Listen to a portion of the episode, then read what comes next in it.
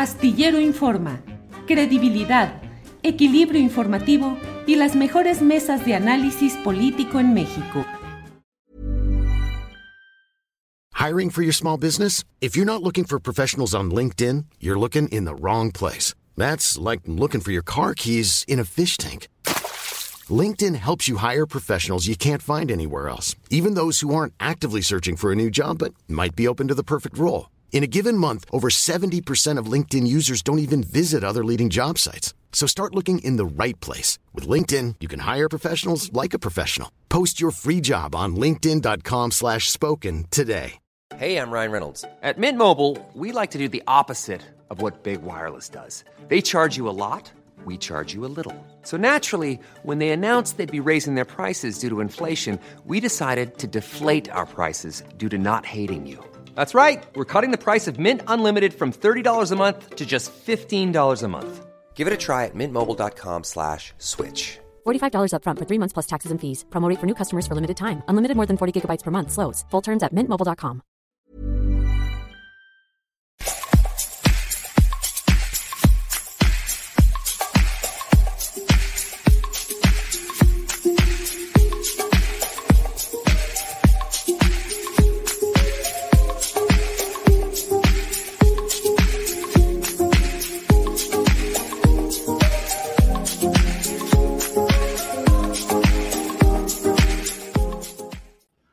La una de la tarde, la una de la tarde en punto y estamos aquí en Astillero Informa. Este es el miércoles 15 de diciembre de 2021 y tenemos el gusto de compartir con usted la información, el análisis, mesa de periodismo, todo lo relevante e interesante del día aquí, informado, explicado, analizado, compartido, para que juntos podamos ir haciendo eh, la valoración de lo que sucede en nuestro país en los diferentes ámbitos del quehacer público. Este día quiero iniciar con un comentario editorial sobre algo que me parece eh, muy interesante. El presidente de la República dijo hoy en su conferencia mañanera de prensa que qué bueno que no había, no se había producido el golpe de Estado que en algunas eh, menciones se había señalado a partir del famoso acuerdo que blinda obras, servicios considerados de interés público o de relevancia en términos de seguridad nacional y que ese acuerdo parcialmente fue eh, suspendido provisionalmente por un ministro de la Suprema Corte de Justicia que emitió un acuerdo mediante el cual una parte de ese acuerdo queda sin efectos de manera provisional, todo queda sujeto a la decisión final que habrá de tomar la Suprema Corte de Justicia respecto a la constitucionalidad o no de ese acuerdo famoso publicado en la última semana del mes de noviembre pasado. Eh, es relevante este tema porque la verdad es que en estos eh, días, en estas semanas, se han multiplicado referencias históricas, referencias literarias, en artículos de opinión, en las redes de, eh, sociales, sociodigitales, se han producido muchos señalamientos que tratan de equiparar al actual gobierno del presidente López Obrador con algunas de las peores manifestaciones de la política a nivel mundial. Desde luego, el mensaje que emitió en su momento la académica Denise Dresser, pues ha resultado de una condición fallida absoluta y evidente. Eh, Denise Dresser, que es una mujer con eh, títulos académicos y con una constante producción eh, de intelectual, de comentarios, de opiniones, creo que falló garrafalmente en este planteamiento de que México llegaba a un golpe de Estado con este acuerdo que se ha mencionado. Una exageración porque evidentemente no existen de ninguna manera las condiciones típicas de lo que es un acto de esa índole. Que suele suspender las garantías individuales, las garantías constitucionales, que impide que se emitan opiniones críticas del régimen en cualquier tipo de medio de comunicación, ya sea de los tradicionales o ahora de los cibernéticos, que anula la presencia y con frecuencia extingue la funcionalidad de los congresos, de los sindicatos, de las organizaciones representativas de la sociedad civil. En México se vive una intensa batalla, una pelea eh, fuerte entre dos visiones de lo que debe ser México. Una, la visión de quienes quieren, de quienes queremos cambios en México y que hemos estado en contra de todo el sistema tradicional que ha implicado injusticia, corrupción, abuso, frivolidad, impunidad y estamos en ese proceso de empujar desde diferentes flancos, el electoral, los que están en los partidos, en sus partidos, en los medios de comunicación, en la actividad cívica, en el activismo por las causas sociales. Hay una gran eh, gama, una gran participación social que empuja en favor del cambio y del otro lado está un grupo de intereses intelectuales, mediáticos, empresariales, bancarios, de toda índole que tratan de que las cosas no cambien porque eran los privilegiados de ese tiempo y porque tenían las mejores condiciones en ese cuadro, en ese estatus que ahora defienden. Me parece que expresiones también como la de Javier Sicilia en un artículo de opinión en el que invoca el nombre y las actividades de una de las peores calamidades que ha tenido la historia de México, específicamente en Alemania, y con este personaje era el Führer, eh, me parece que es una exageración que proviene de una lectura despechada de la realidad política y de un deseo de acelerar eh, etiquetaciones que puedan eh, provocar enojo, repugnancia de parte de sectores que de pronto se vean intelectualmente deslumbrados porque se dice, hombre, este personaje que hoy está en el gobierno de México es parecido al que estuvo en esta época terrible y que llevó a la Segunda Guerra Mundial y que es uno de los ejemplos de actividad política y de difusión de ideas que en muchos lugares se prohíbe el que puedan ser difundidas este tipo de historias y de actividades. El planteamiento tiene también como uno de los eh, personajes partícipes a Sergio Aguayo, académico del Colegio de México, autor de varios libros importantes, articulista, opinante en medios electrónicos, que también ha, ha equiparado lo que sucede hoy en el CIDE con parte de lo que sucedió en 1968, con lo que devino con lo que terminó siendo el gran e histórico movimiento estudiantil de 1968, reprimido en la Plaza de las Dos Culturas el 2 de octubre de 1968. Creo que no existen los parámetros adecuados en esa comparación, creo que no hay, eh, en el CIDE hay un intento de corrección y de protesta, un intento de corrección y una protesta real contra ciertos procedimientos internos de una institución eh, de interés público en la cual convergen factores de contradicciones, de errores directivos, no tengo ninguna duda, de un manejo político equivocado de parte de directivos del CONACID y del nuevo, el entrante director del propio CIDE, pero de ninguna manera se está en presencia, creo yo, de una cerrazón diazordacista que pueda aplastar intentos que de verdad iban buscando transformar la esencia y la funcionalidad del sistema político mexicano. Lo que vivió en 68 México, lo que se vivió, no fue solamente una protesta por asuntos eh, de procedimientos y asuntos internos valiosos de una institución.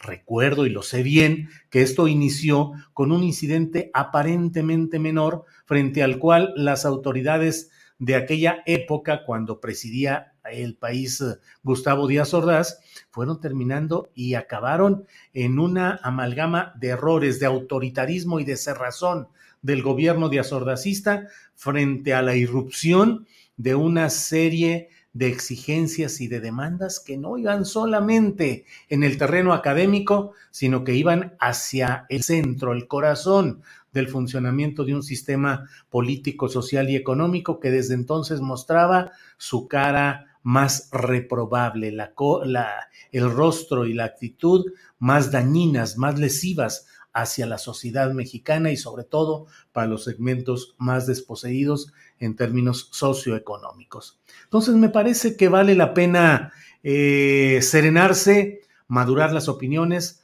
reflexionar, establecer desde luego de ninguna manera lo que aquí comento puede, eh, debe entenderse como un intento de que se acallen las voces críticas y menos de personajes tan activos como son eh, Denise Dresser, Javier Sicilia, eh, el propio eh, Sergio Aguayo. Al contrario, pero me parece que cuando uno comete excesos y cuando la mirilla o la mira se extiende indebidamente, bien vale la pena reconocerlo, reconocerlo, aceptarlo y elaborar, elaborar bien intelectualmente la crítica, el respaldo o el apoyo a ciertas posiciones, porque además de todo, México está necesitado de la mayor producción intelectual de crítica y de autocrítica que sea posible para poder advertir los segmentos equivocados que se puedan tener en este proceso de intento de cambio y también para apoyar y respaldar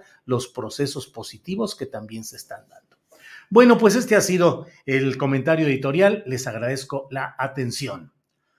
Por otra parte, dentro de la programación que tenemos para este día, mire, eh, Vamos a entrar ya en unos eh, segundos. Vamos a ver uno de estos temas.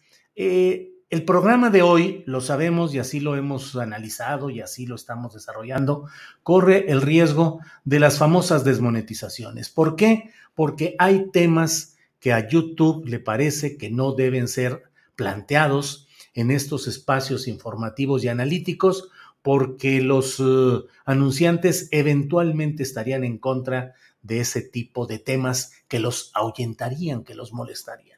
Sin embargo, no podemos nosotros hacer ejercicio periodístico cerrando los ojos, cerrando el micrófono a la realidad y a las cosas que ya están sucediendo.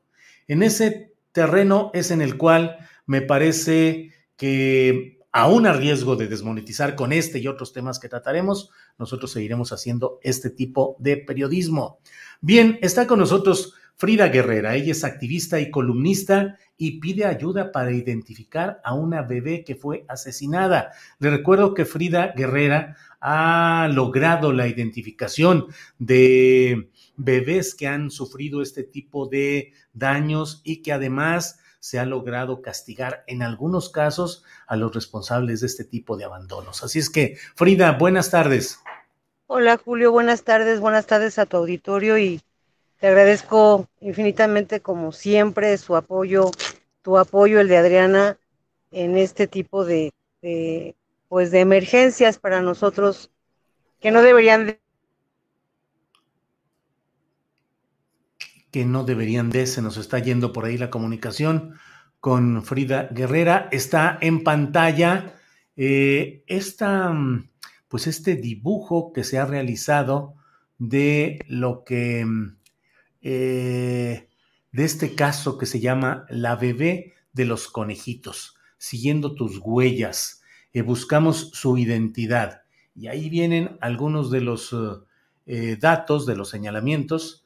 estoy leyendo y comentando esto a reserva de que Frida pueda volver con comunicación. Siempre sabe que tenemos problemas por la conexión de Internet que nos impide estar adecuadamente en las transmisiones de este tipo y a veces nuestros propios invitados están en lugares donde no existe la suficiente calidad o fuerza de la recepción de Internet y eso hace que haya este tipo de problemas.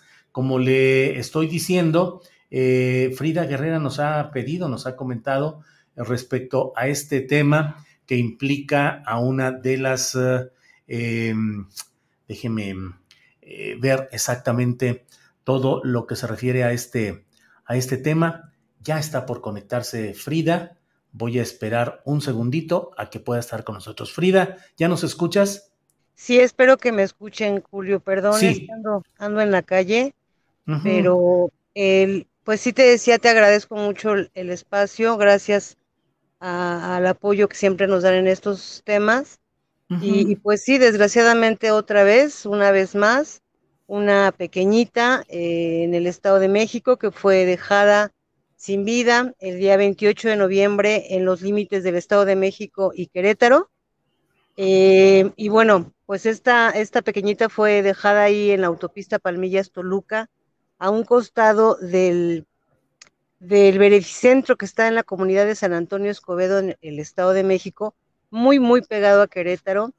Eh, y bueno, nosotros le hemos puesto Love justamente porque su sudadera color moradito eh, tiene esta, estas letras, eh, un pantaloncito rosa que cae más bien a, rojo y que al final uh, de, mismo es un pantaloncito tipo pescador, tiene dos conejitos sonriendo.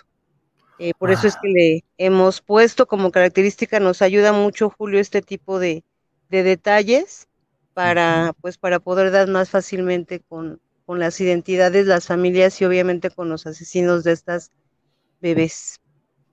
Eh, Frida, eh, ¿qué edad se estima de, de esta bebita? Eh, el peso que vi por ahí que había alguna, pues ya ves que luego los detalles menores o secundarios a veces se vuelven prioritarios para algunos, algunas discusiones tuiteras pero ¿cuál es la edad estimada, el peso, algunos otros datos que haya? Frida, por favor. Mira, Julio, el peso eh, fue un problema porque pues desgraciadamente eh, nosotros nos basamos en los datos que, que nos dan, ¿no? En este caso, pues quienes sacan los datos son los médicos que realizan las necropsias. Eh, yo preferí no entrar como en detalle del peso, lo quitamos, de hecho, pero la edad eh, que ellos calculan, el médico forense, es de 7 a 9 meses.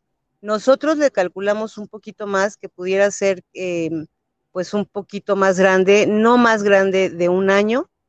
Eh, era una bebé que todavía utilizaba pañal, y por lo que pues no es una bebé que tenga más de un año, pero tampoco pues es tan pequeñita. Su estatura o su mide aproximadamente 72 centímetros. Recordemos que todo esto es aproximado. Por ejemplo, el peso es más difícil sacarlo en esta bebé porque, o en estos tipos de bebés, ¿por qué? Porque son peso muerto, al final ya no están vivos, ¿no? Eh, si nos vamos como con la media de, de, las tallas en niñas en el país, estaríamos hablando de que la bebé, si tuviera esa edad, podría estar entre los 8 a 14 kilos más o menos, ¿no? Sí, Frida, em, ¿qué autoridad se está haciendo cargo de este asunto? ¿Las del Estado de México, la de Querétaro, la federal? ¿Cómo va en términos de operación de autoridad? Eh, se está haciendo cargo la, Fiscalía General del Estado de México. Eh, nosotros estamos, de hecho, haciendo este, esta, este volante por primera vez, eh, utilizando los logos también de la Comisión de Búsqueda del Estado de México y de la Fiscalía eh, General del, Estado de México, porque pues estamos haciendo como en coadyuvancia. ¿Qué, ¿Cuál es la parte que nosotros ponemos eh, con las autoridades? Uno, el trabajo siempre importante de, de Alejandra Arce, que es la que realiza estos rostros con mucho amor, con mucha calma, realizados a mano, no son a máquina, son directamente dibujados a mano, con todo el profesionalismo y, nosotros se los otorgamos a las autoridades, obviamente, para que se pueda lograr eh, dar con las identidades. Eh, la bebé es muy parecida a la imagen real, Julio, y bueno, eh, hasta ahorita la autoridad del Estado de México no tiene como muchos datos, nosotros tenemos que trasladarnos al lugar porque pues al final son, es sierra, o sea, es parte de la, de, pues esta sierra que, que divide o que Em, mantiene unidos al Estado de México y a Querétaro. Creemos que la bebé es de la zona eh, por las características del cabellito, el color de, de, su piel. Eh, notamos algo muy extraño en la bebé, que su piel es morenita clara como color canelita muy clara, pero sus pies son muy oscuros. sus piecitos son como si hubieran estado, no sé, con mucho tiempo en el sol, llenos de muchos piquetes, en, no sabemos si de zancudos, bueno, yo ignoro, eh, no soy experta en ese tipo de, piquetes, pero son demasiados en sus piecitos.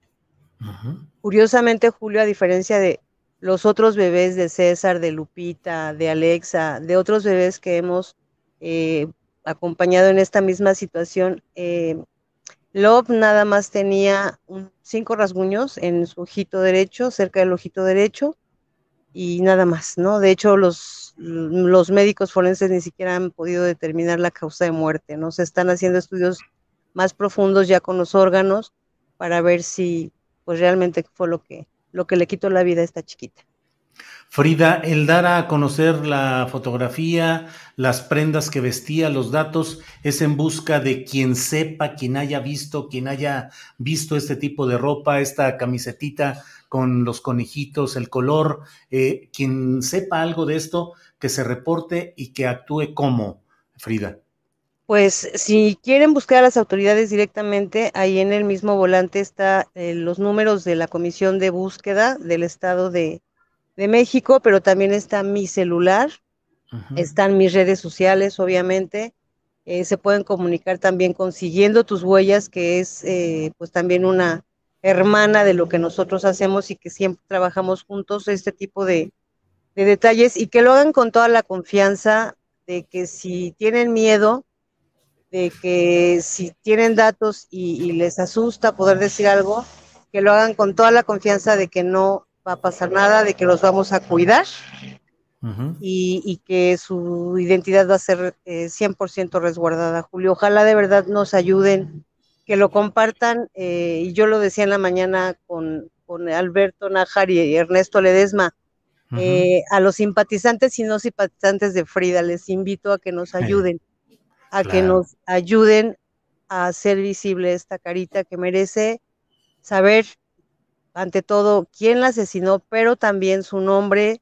Ella tiene derecho a una identidad que tal vez no le dieron en vida, pero además de todo, necesitamos saber quién era su familia. Ella merece justicia y no merece ir a una tumba fría, en un panteón privado, pero al final sola. Merece, merece justicia. Frida, en otros casos que has llevado o has conocido, ¿cuánto tiempo más o menos en promedio se ha llevado el poder llegar a la identificación?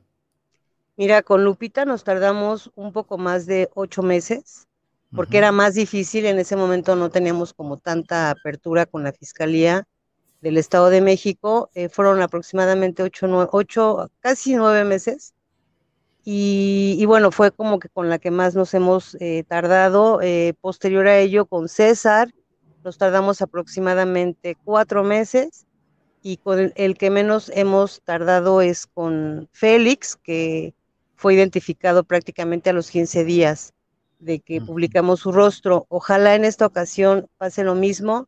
El cuerpo fue encontrado el 28 de noviembre de este año. Eh, obviamente teníamos que trabajar todo, eh, pues la información, el trabajo que Ale hace, hace pues es, es, de días, de dedicarse días.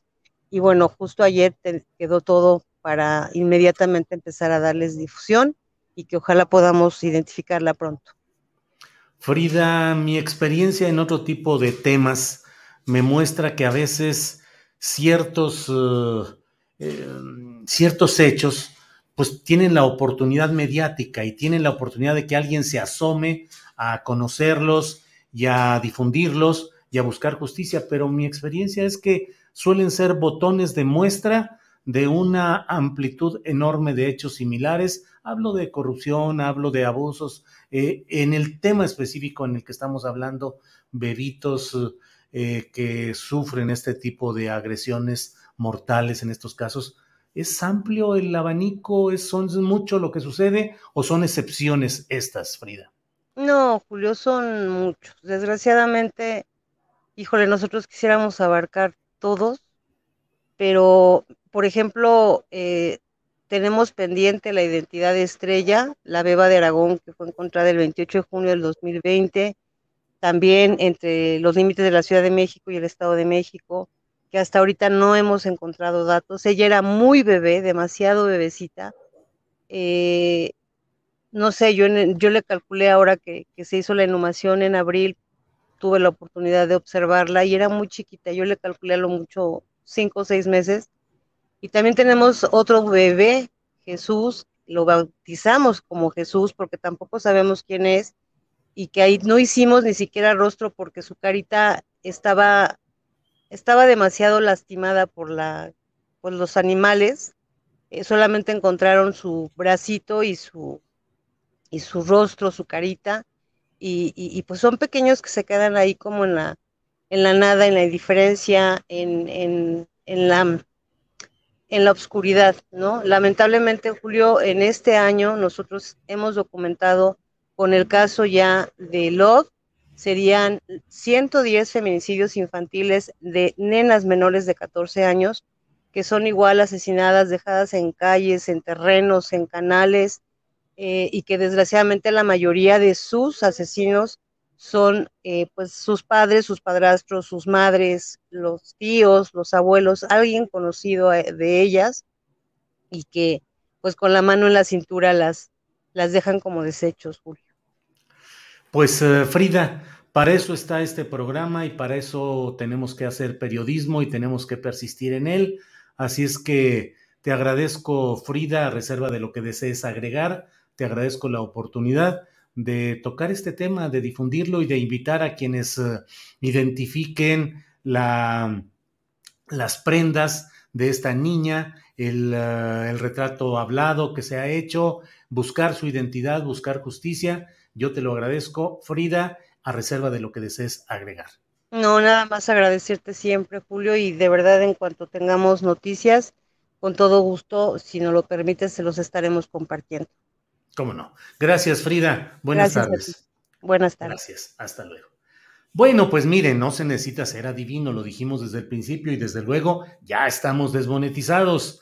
De a la una con quince minutos ya estaba esta decisión de restarle el legítimo derecho a los ingresos por publicidad a este a este trabajo que estamos empezando, que estamos avanzando y que lo hacemos, lo teníamos previsto y la decisión es tenemos que dar esta información y si no es para dar esta y otras informaciones, pues para qué estamos, porque hacer periodismo a, solo para estar diciendo las cosas que nos permiten en términos eh, comerciales y mercantiles la difusión a través de YouTube, pues no tiene sentido. En todo caso, voy a convocar a todos mis compañeros de equipo, a quienes les envío el agradecimiento y un ánimo. Seguimos adelante, pero bueno, vamos a hacer ahora un programa que será de frivolidades del espectáculo y de chismes, de, notas de televisión y de la farándula y demás, pues para tener mucha monetización y tener montones de vistas y de discusión y todo,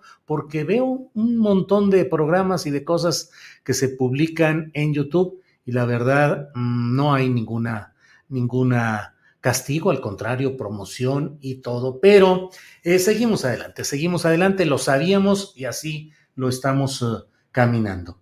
Mm, déjeme ver qué es lo que tenemos a continuación. Bueno, en unos, uh, en unos minutitos más, ¿ya está?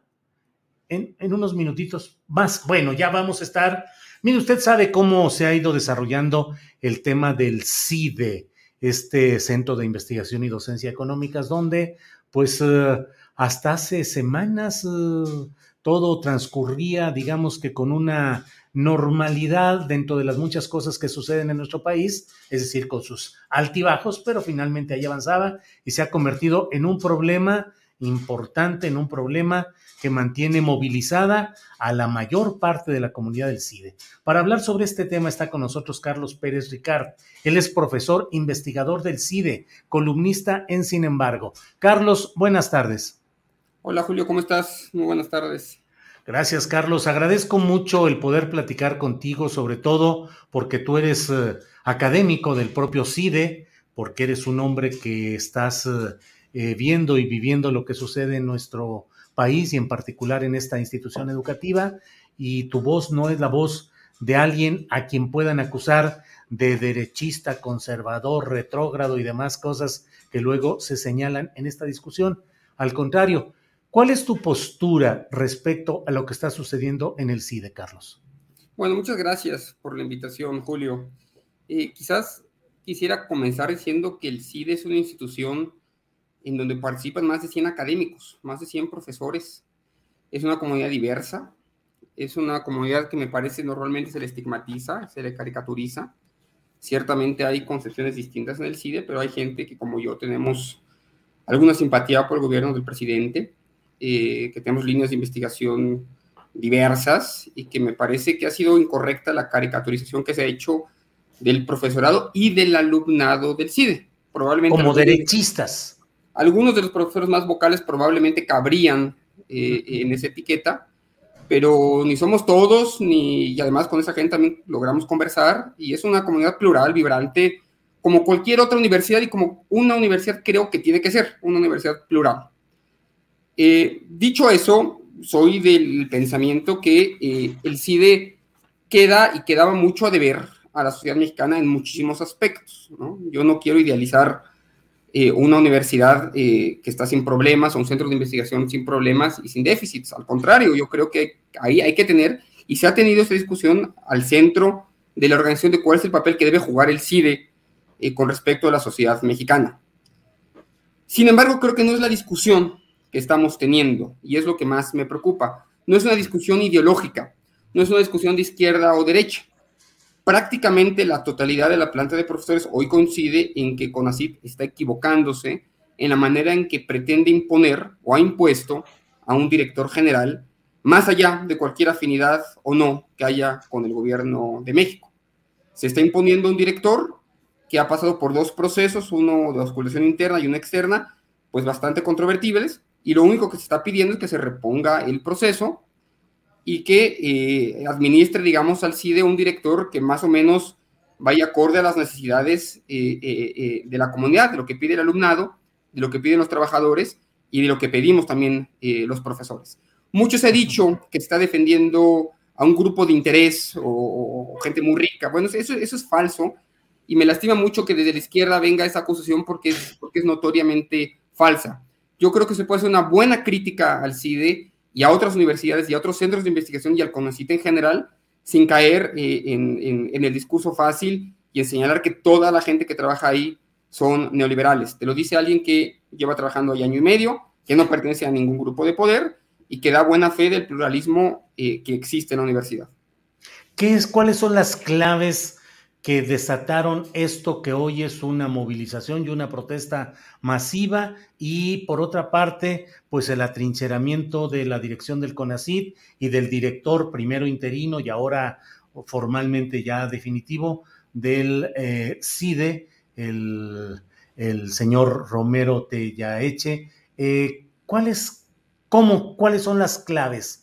El una visión autoritaria desde el CONACID, una cerrazón, no escuchar a la comunidad, creer que se pueden imponer las cosas, o del otro lado, reacción de grupos desplazados, eh, defensa de un coto ideológico derechista. ¿Cuáles son las claves, Carlos? Creo que una, una buena manera de explicárselo a tu auditorio sería la siguiente. A ver, el CID es un centro de investigación que pertenece a CONACID, por tanto pertenece, digamos, a la estructura, a la estructura del Gran Consejo, ¿no? Siempre ha estado muy cerca el poder del CIDE, eso hay que decirlo. Ahora muchos, muchos están pidiendo autonomía o cierta distancia con el gobierno. La verdad es que al CIDE mucho, mucho le convino la cercanía con el gobierno durante muchos años y ahora no nos gusta tanto. Y eso hay que, hay que es la, primera clave, ¿no? Que es decir, siempre ha habido cierta influencia por parte del gobierno en lo que sucede en el CIDE. Sin embargo, nunca se había dado completamente de espaldas a la comunidad y quizás es lo que más lastima tanto a los alumnos como a los trabajadores y a los profesores la designación del de el actual director general no se vio con demasiado resquemor al principio, cuando llegó como, como director interino, pero una serie de actos nos han mostrado, sí, tal cual, el talante autoritario del personaje, que incluye la remoción de dos eh, eh, profesores de, sus funciones administrativas, eh, y que incluye una serie de actos y de, ejercicios autoritarios que me parece que no pueden ser defendidos por la izquierda y por lo que se ha luchado por tanto tiempo. Nosotros tenemos que ser muy críticos ante cualquier signo autoritario y estamos siéndolo también críticos aquí. Entonces, eh, yo creo que esa es la, la, clave central, el interés de CONACID por imponer a un personaje como director del CIDE a espaldas de toda la comunidad del CIDE y peor aún, ni siquiera promoviendo o proyectando un modelo o un plan alternativo de trabajo a lo que ellos llaman la concepción neoliberal de la universidad, que ellos llaman fue el CIDE, ¿no?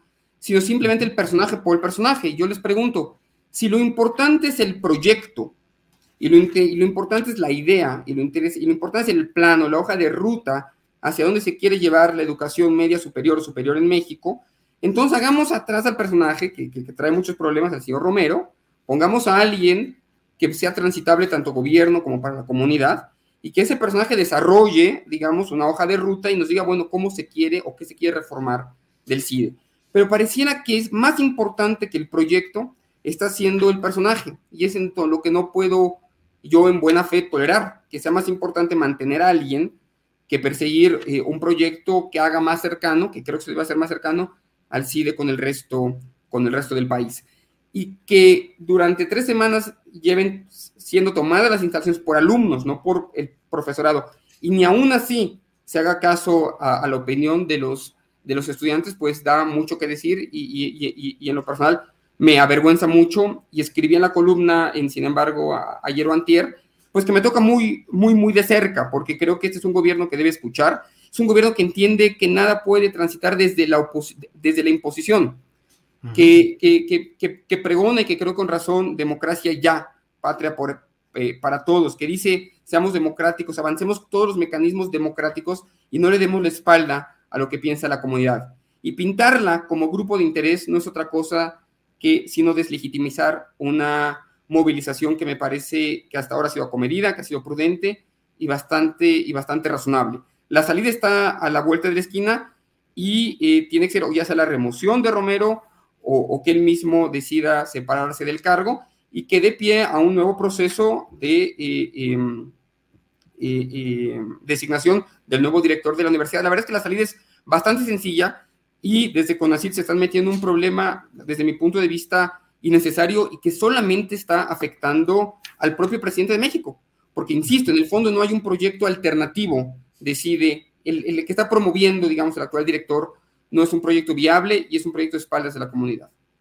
Eh, Carlos, tú en esta columna que comentamos de, del portal, sin embargo, eh, exhortas o invitas o planteas que la directora del CONACIT y el propio eh, director Romero Tellaeche, deberían dar un paso a un lado. Ya nos hablas de que Romero Tellaeche podría renunciar por sí mismo o ser removido, pero pues hay quienes consideran que en realidad el cerebro y la estrategia está diseñada por la directora del CONACID. ¿Qué opinas de ese tema de la directora del CONACID? ¿Cómo puede dar eh, un paso a un lado si esto pareciera ser el proyecto que ella impulsa, no solo en el CIDE, sino en otras áreas de la ciencia y la tecnología.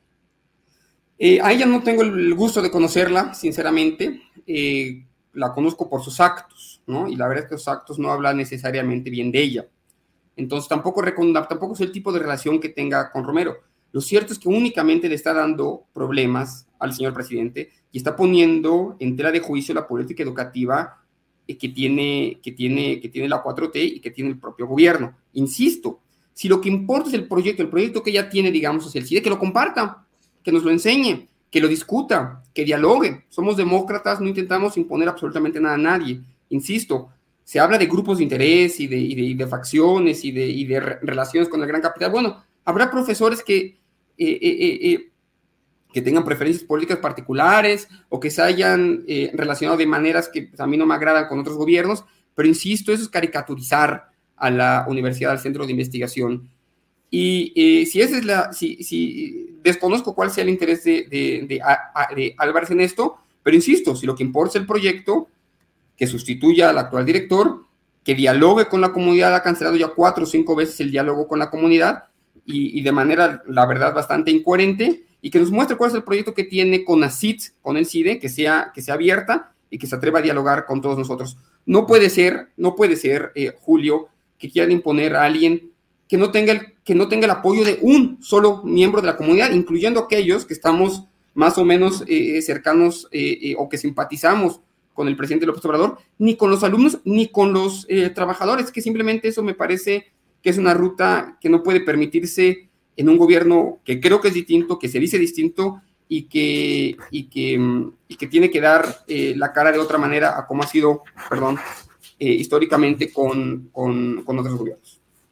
Eh, Carlos Pérez Ricardo, agradeciéndote la oportunidad de platicar y asomarnos a este tema del CIDE, cierro por mi parte, a reserva de lo que desees agregar, preguntándote qué opinas de cómo ha escalado esto hasta la propia eh, palabra presidencial, sobre todo en relación con lo que publicó Sergio Aguayo en ciertas referencias que podrían acercar o equiparar lo que hoy pasa en el CIDE con eh, el ánimo diazordacista en el 68 y la respuesta del propio presidente de la República en la conferencia mañanera. ¿Qué opinas de esta valoración de que la cerrazón al diálogo, el no escuchar, podría equiparar este momento con el del 68? Bueno, me, parece un símil complicado. Yo no me he subido, digamos, a, esa, comparación. No me parece adecuada, no me parece que tenga nada que ver, no me parece que el presidente de México tenga nada que ver con Díaz Ordaz. Tampoco creo que el momento histórico que vimos tenga demasiadas similitudes con el movimiento del 68. Eh, en ambos casos hay reivindicaciones estudiantiles, como ha habido en otros momentos de la historia de México. Eh, no, no, no concuerdo que haya demasiadas similitudes. Y, si me permites, tampoco creo que esta, que esta andanada, así la llamaría usted maltrato, al CIDE se esté dando desde la silla presidencial de facto. Me parece que es más el plan de la, de la señora de Conacid y lo que ha hecho el presidente López Obrador es, es dejar que ella actúe.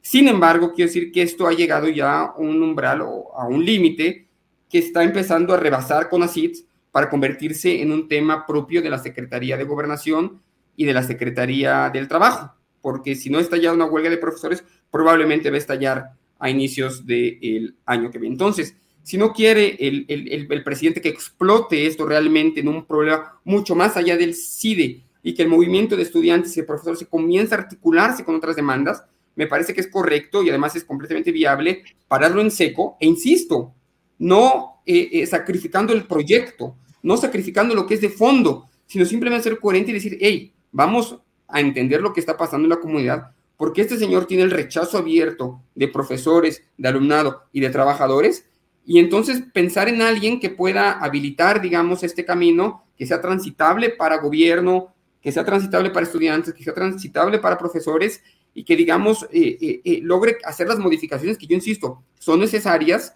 para que el CIDE se convierta como lo que es y como lo que debe ser en un centro de investigación público al servicio del pueblo de México. Entonces hay que buscar, eh, hay que buscar los grises, hay que buscar los, este, matices. Y en este ambiente bien polarizado yo creo que faltan voces y faltan, faltan figuras que, nos ayuden a dialogar entre opositores y gente, y gente en el gobierno. Y de nada está ayudando eh, la señora Álvarez y Conacit a salvar este problema. Entonces, bueno, abocaría, haría un llamado al diálogo, haría un llamado a que entiendan que este problema se le puede ir de las manos al gobierno y que todavía estamos a tiempo de detenerlo.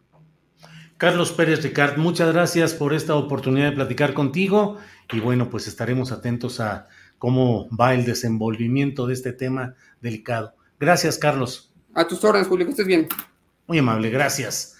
Bueno, pues esta es la opinión de un académico de la CIDE, del CIDE, eh, un hombre eh, con una visión política mm, que no puede ser tachada de conservadora, ni de reaccionaria, ni de adversa en lo general a las políticas de la llamada cuarta transformación y que nos da su punto de vista.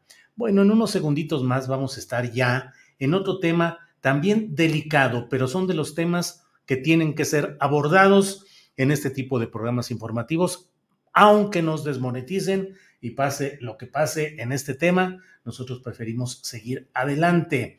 Entonces, Vamos, eh, están con nosotros ya las periodistas independientes Paula Mónaco Felipe, a quien saludo. Paula, buenas tardes. Hola, buenas tardes, Julio. Buenas tardes, Wendy, y a todos, todos quienes estén escuchándonos. Gracias, Paula. Wendy Selene Pérez, saludos, buenas tardes. Hola, Julio, buenas tardes. Hola, Paula, y a todo el auditorio. Bueno, pues ahora ustedes dirán quién empieza, pero pues por favor para que compartan con el público el trabajo que hicieron este reportaje Traficantes de ADN es una investigación que se realizó como parte del proyecto piloto de periodismo de investigación de la UNESCO y contó con la colaboración de Luis Brito y fotografías de Miguel Tobar Fierro. ¿Quién desea iniciar para explicarnos de qué se trata este reportaje? Por favor, Paula o Wendy. La cumpleañera. La cumpleañera. ¿Cumples años, Paula? Wendy, Wendy. ah, Wendy es la cumpleañera. Ah, Wendy dijo la, cumpleañera. Ah, no, y mañana cumple Paula, así que estamos las dos de ah, cumpleaños. Bueno, pues entonces para las dos, felicitaciones a ambas. la cumpleañera de mañana, que empiece Paula, por favor. bueno, a ver, Julio y auditorio, primero contar que este reportaje, como decías, fue financiado por el proyecto piloto de investigación de UNESCO y republicado, se ha publicado al mismo tiempo en 15 medios uno de los cuales es este, Astillero Informa, lo cual le agradecemos mucho y es para nosotras un honor. Este reportaje es una trama que pudimos ir reconstruyendo de irregularidades y presuntos ilícitos cometidos por agentes del Estado, funcionarios del pasado, de, de años anteriores, y una empresa privada, Central ADN SADCB. A esta historia llegamos por medio de una, primera, una primera noticia, una vez que nos comentó como parte de nuestras coberturas, que es un tema que trabajamos desaparecidos, una mamá de un desaparecido nos comentó que un laboratorio privado se había acercado a ofrecerle que le podía ayudar en la identificación de su hijo y que ya sabía dónde podían estar los restos de su hijo.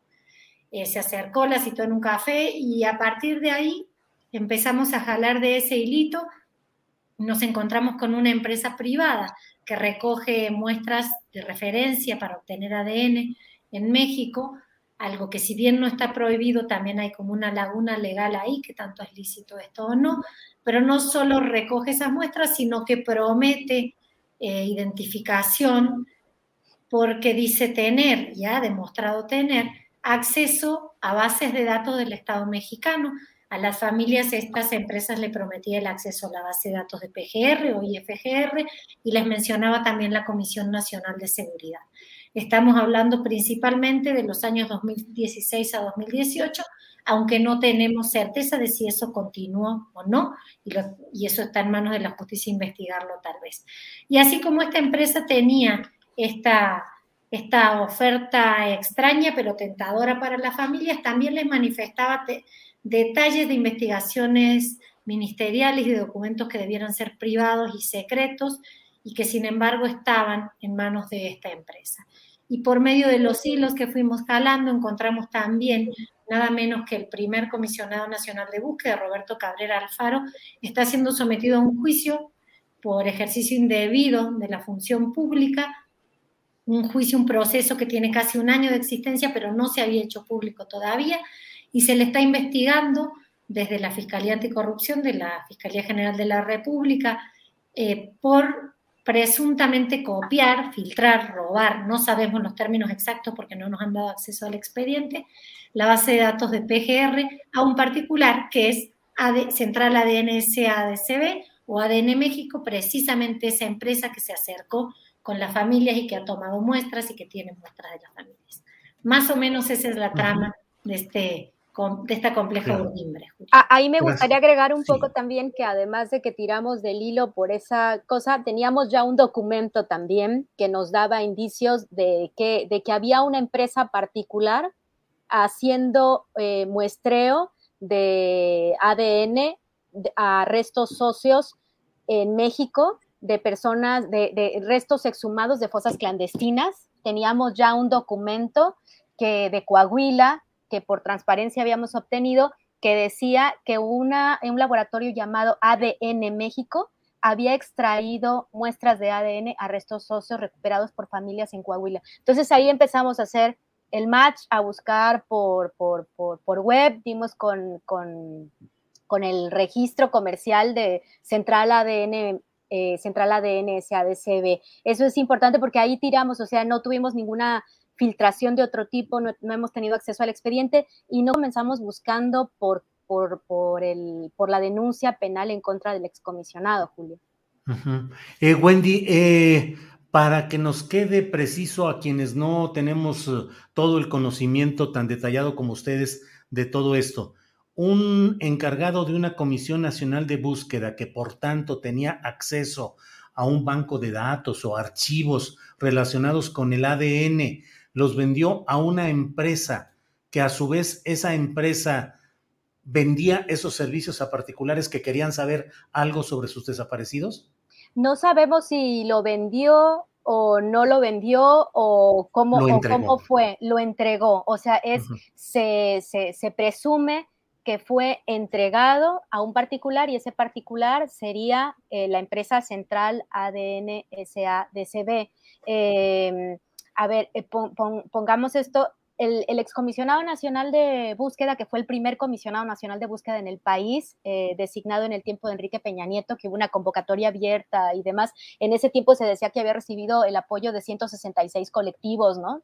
Porque él ya trabajaba en la Comisión Nacional de Seguridad. Eh, bajo el mandato de Renato Sales Heredia en la Comisión Nacional de Seguridad. Entonces, él ya tenía de alguna manera desde muchos años antes, también en la en la Comisión Nacional Antisecuestro, la primera Comisión Nacional Antisecuestros de México, él también con Renato Sales, él ya tenía acceso o eh, tenía acceso a expedientes y a información de casos sensibles relacionados con violaciones graves a derechos humanos y de desapariciones. O sea, primero creo que a la auditoría hay que ponerle como de quién estamos hablando, que era un, eh, es un hombre de 46 años que ya tenía eh, como estos antecedentes. Cuando entra la Comisión Nacional de Búsqueda, en marzo de 2018, él asume, empieza su trabajo y demás, y después es el primero que nos da un dato que era 40 mil, supuestamente 40 mil desaparecidos en el país, te acordarás que estaban los datos abiertos, ¿no? Y después cuando se va él en enero de 2019, él dice, ¿saben qué? Eh, nosotros logramos tener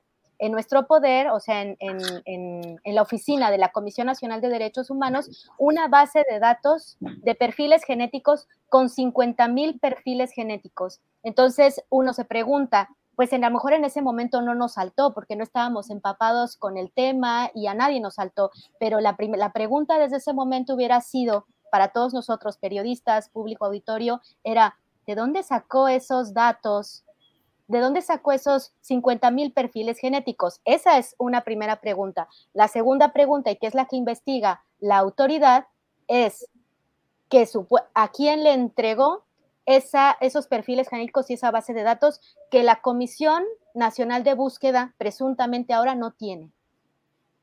Entonces, habría copiado, habría pirateado, habría entregado sin convenio y sin pago alguno una copia de esta base de datos a un particular y este particular sería Central ADN SADCB.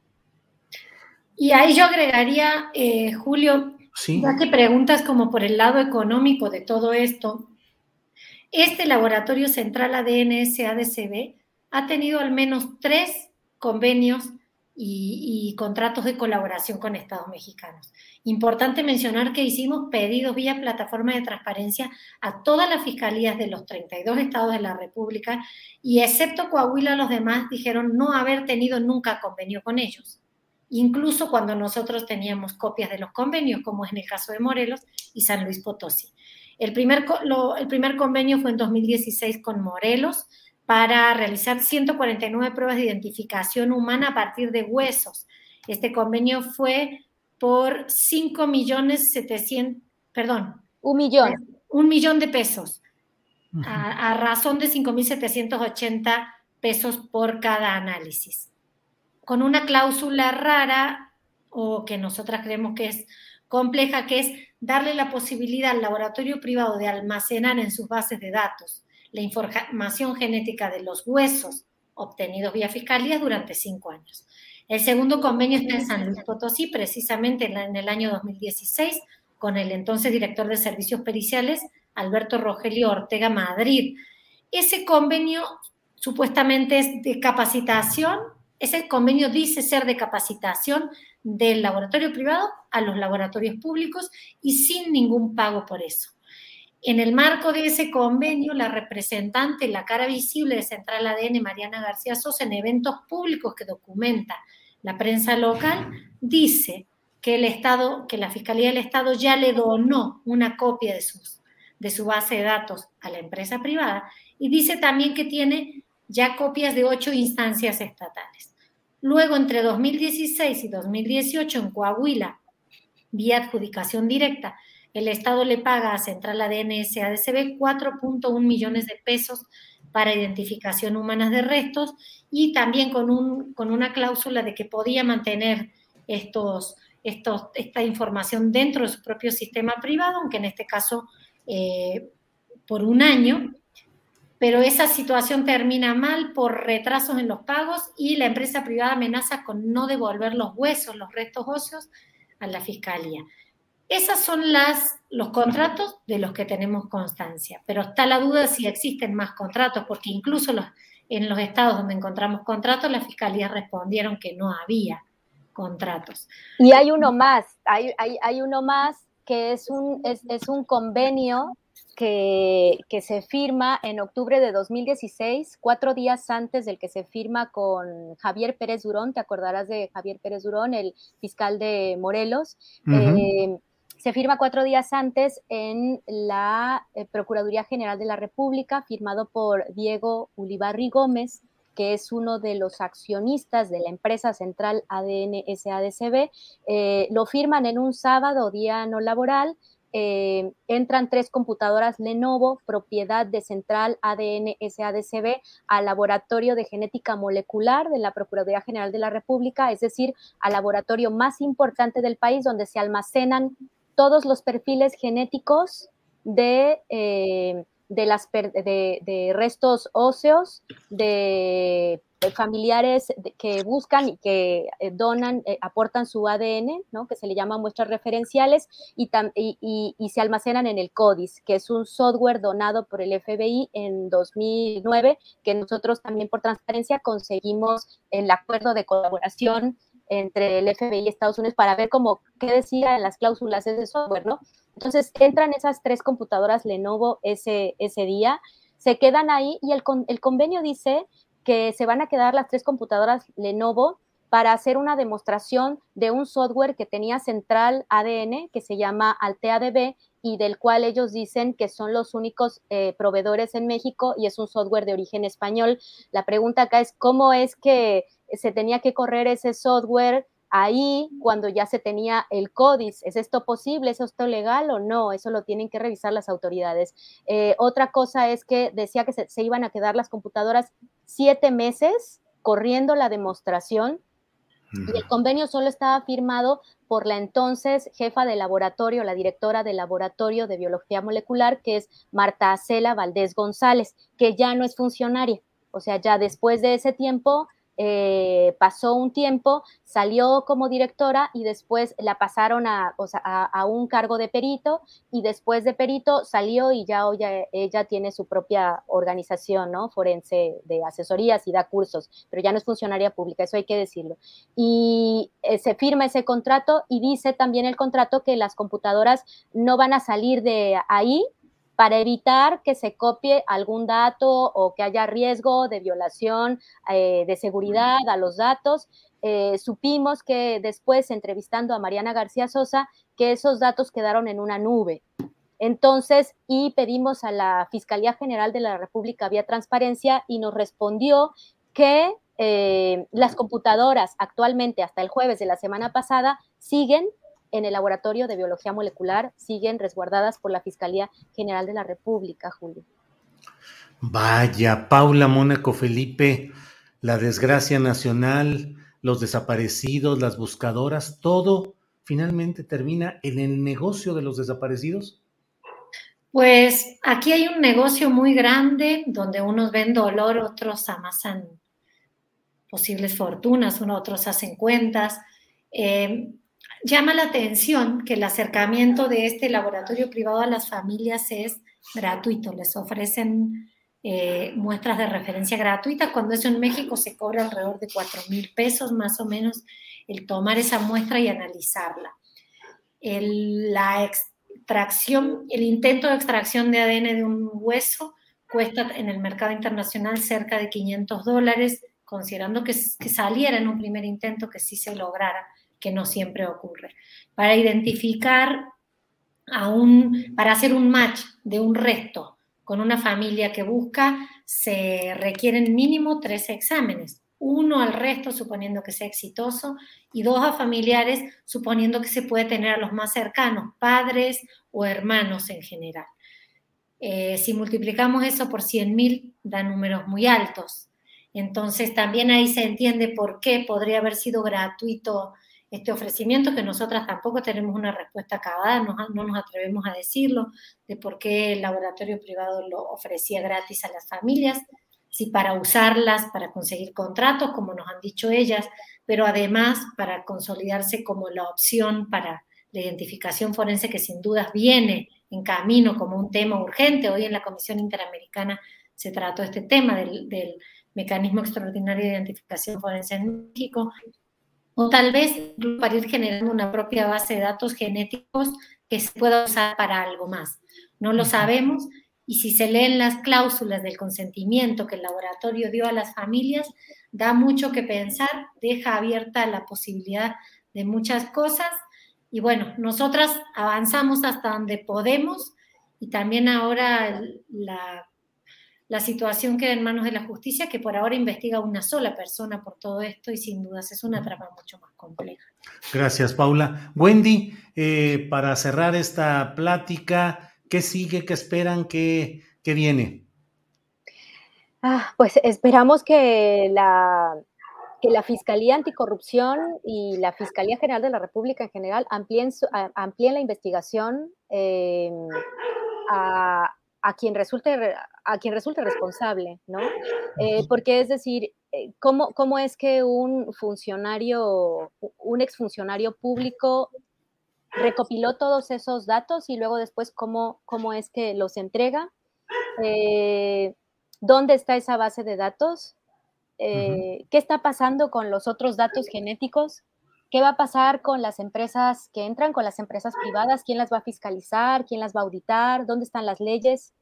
Eh, ¿Quién va a proteger? ¿no? ¿Cómo se protege o no eh, estos bienes públicos que están, tienen que estar eh, vigilados, ¿no? Para que no se violen los, los, datos personales, es como tuviera huella dactilar, o sea, el ADN es eso, también una huella única, y después, si se va si Esperíamos que se, que se investigue también, se deslinden responsabilidades en cuanto a, la empresa y, y, a los, y a los socios, ¿no? Es decir, eso, eso le toca a la justicia. Eh, indagarlo. Nos da gusto a Paula y a mí porque vimos que cuando, cuando se publicó el reportaje, eh, ya las organizaciones y colectivos de familias han estado eh, haciendo pronunciamientos en estos días, eh, pidiendo también esto, ¿no? Que se, se extiendan las investigaciones y que el Estado vigile, porque, a ver, la, la, empresa empezó a recibir donación, lo, porque lo ponía como donación, es decir, no les cobra a las familias y les firman su consentimiento y de alguna manera les donan el ADN. Luego pide la donación del ADN de San Luis Potosí pero ahí mismo cuando dice que agradece al fiscal públicamente, dice que ya tenía ocho procuradurías e incluso la, Procuraduría General de la República que le habían donado también o que, habían que estaban participando como en esta colecta, me imagino, yo no sé, de, banco de datos genéticos y después lo que recolecta también y se va quedando a través de convenios firmados, ¿no? Por uno o cinco años y después, si sí si, si, realmente la justicia eh, investiga y da con que verdaderamente eh, el excomisionado le entregó estos 50 mil perfiles genéticos a Central ADN, pues estamos hablando que ellos van a tener una colección enorme de muchos datos que son de familias en búsqueda y de restos óseos. ¿Y dónde queda la, pues dónde queda la privacidad y dónde queda la protección de todo esto? Entonces nosotros tenemos esperanza de que realmente algo se, se siga moviendo, ¿no? Bien, pues Paula y Wendy, muchas gracias por esta información, por este acercamiento a esta realidad y bueno, pues seguiremos en contacto. Gracias Paula, gracias Wendy. Te agradecemos gracias, a ti. Julio. Saludos. Que estén muy bien. Hasta luego. Buenas tardes, gracias. Y bueno, pues vamos a seguir con nuestro programa. Vamos rápidamente a una promocional y regresamos con nuestra mesa de periodistas. Anuario de Literatura Breve 2022. Para realizar tu pedido, envía un mensaje al número que aparece en pantalla. Colaboran más de 50 autores con un texto literario al reverso de cada día en un formato exfoliable. Solo por tiempo limitado. Ediciones al gravitar rotando. Bueno, pues en este martes 15 de diciembre tenemos la mesa de periodismo que en esta ocasión, en este miércoles 15 de diciembre, miércoles 15 de diciembre, saludo a Juan Becerra Costa. Juan, buenas tardes. Muy buenas tardes, Julio. Qué gusto saludarte, igual Alberto, Arturo y a todos los que nos están viendo. Me va a poner otra vez muy bueno, ¿va? Eso, eso que ni qué, eso que ni qué. Gracias, Juan. Arturo Cano, buenas tardes. Muy buenas tardes, Julio. Juan, Alberto y sobre todo muchas gracias a quienes nos acompañan desde el otro lado. Gracias. Alberto Nájar, gracias y buenas tardes.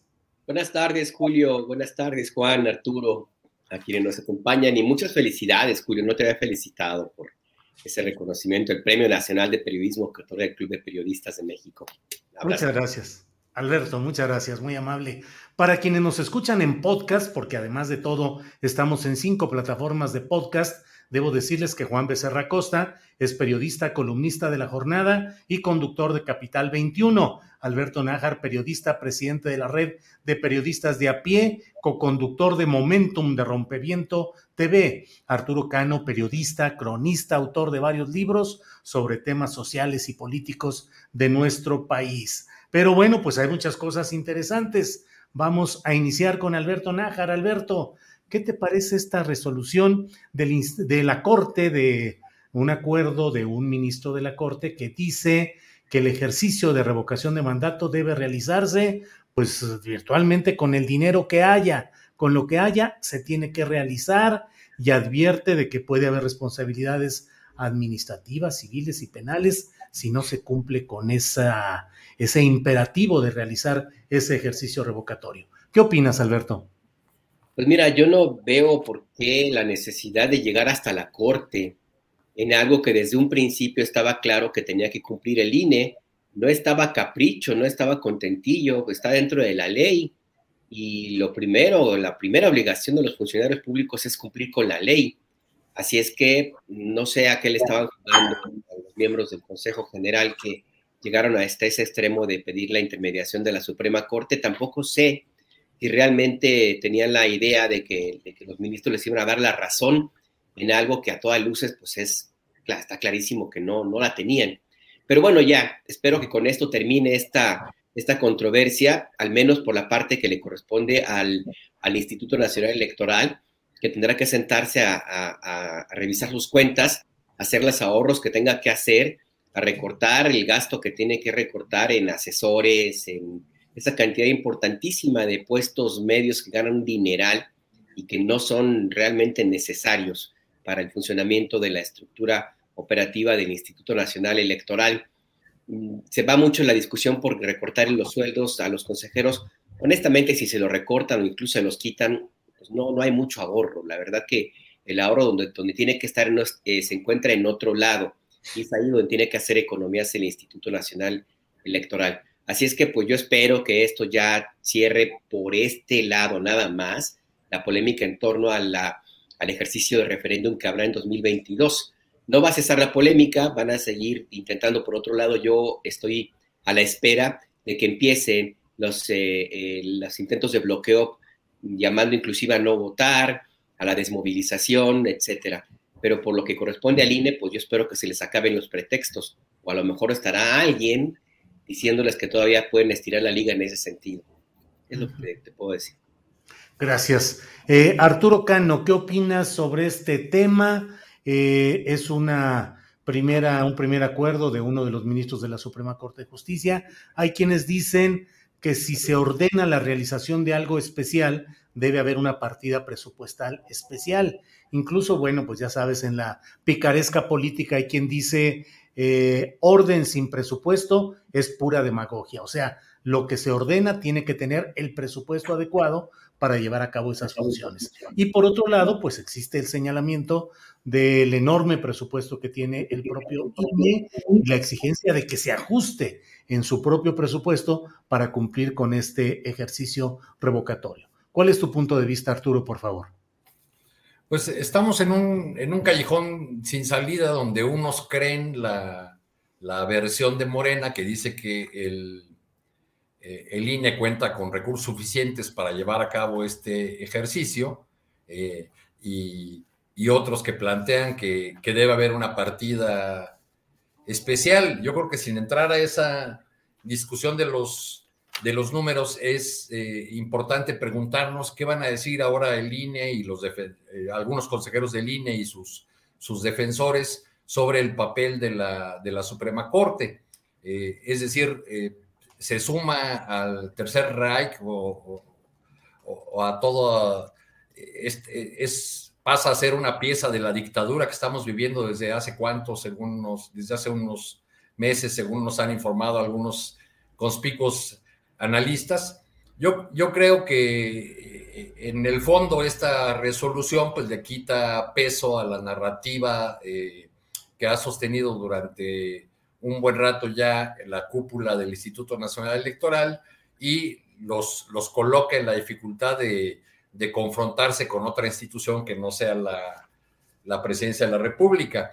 Eh, estamos viviendo en estos tiempos la paradoja de que los defensores de la ley son muy radicales cuando se trata de ir en contra de iniciativas del presidente, pero esa defensa radical de la legalidad palidece cuando hay resoluciones que pueden afectar la narrativa o que pueden afectar eh, a los adversarios del presidente López Obrador.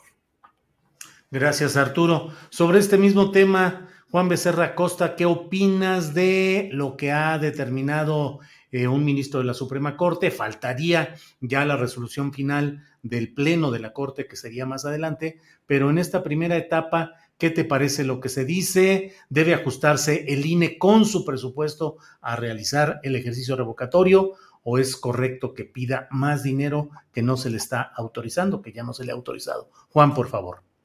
No, pues que se ajuste, ¿no, Julio? Pues que es entrada, sí, que se ajuste, porque es entrada preocupante que el instituto que está encargado de defender y de promover la democracia, pues extorsione para hacerse de más dinero bajo la amenaza de impedir pues un ejercicio de participación ciudadana y con ello me parece que muestra su voracidad, una voracidad propia de una corte francesa del siglo XVIII y al mismo tiempo también su falta, su falta de imparcialidad. O sea, ¿de dónde saca, yo no sé, Lorenzo Córdoba, esas encuestas que supuestamente dan la mayoría de confianza, cuando el instituto está como nunca metido en una discusión que no debería estar, señalado por falta de parcialidad y defendido por lo más radical de la oposición, lo que es claramente evidencia de que juega, no arbitra. Pero bueno, la Corte, este, pues ahí está, ¿no? Y, ahí está el ministro y el instituto debe ajustarse a su presupuesto para llevar a cabo la consulta. Y como te decía, que se ajuste, porque también la Corte concedió que los consejeros sí podrían mantener los salarios y, este, y las prestaciones que perciben. O sea, y además algo pues similar a lo, o igual a lo de otros órganos autónomos, pues que ya ves que ganan como directores de empresas transnacionales. Y aquí aprovechar para entrarle fondo al asunto, que es una consulta, y una consulta popular que ha sido criticada, que ha sido denostada, y con mucho dolo, me parece. Y en un discurso que parte, este, pues de que me parece que la población se ha ocupado sin poner demasiado juicio crítico pues el discurso que está intentando criticar esta consulta democrática, que es ociosa, que es innecesaria, que es un capricho del presidente, que es muy cara, también andan diciendo. Entonces, pues, pues vamos por partes, ¿no? Porque ociosa, ocioso sería no hacerlo, porque tiene provecho, o sea, más allá del resultado es un ejercicio que va a quedar como precedente, a partir de él, la ciudadanía reclame o no a quien haya elegido como presidente. O sea, innecesaria, ¿cuándo la voluntad del pueblo es innecesaria? Me pregunto yo capricho del presidente, pues tantita memoria, ¿no? Esta consulta forma parte de lo planteado desde la campaña. Este, se, iba a hacer para fortalecer la democracia, es lo que dijo el presidente cuando era candidato. Y muy cara, no caro el Fobaproa, señores, la Casa Blanca, los viajes en los que Roberto Palazuelos se emborrachaba con los hijos de los expresidentes, ¿no? Una consulta democrática podrá costar recursos en su realización, o sea, de eso no hay duda. Muchos, tal vez, incluso sí, pero es algo que vale cada centavo.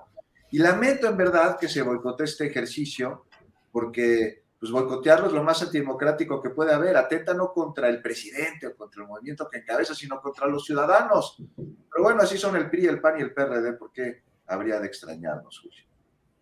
Gracias, Juan.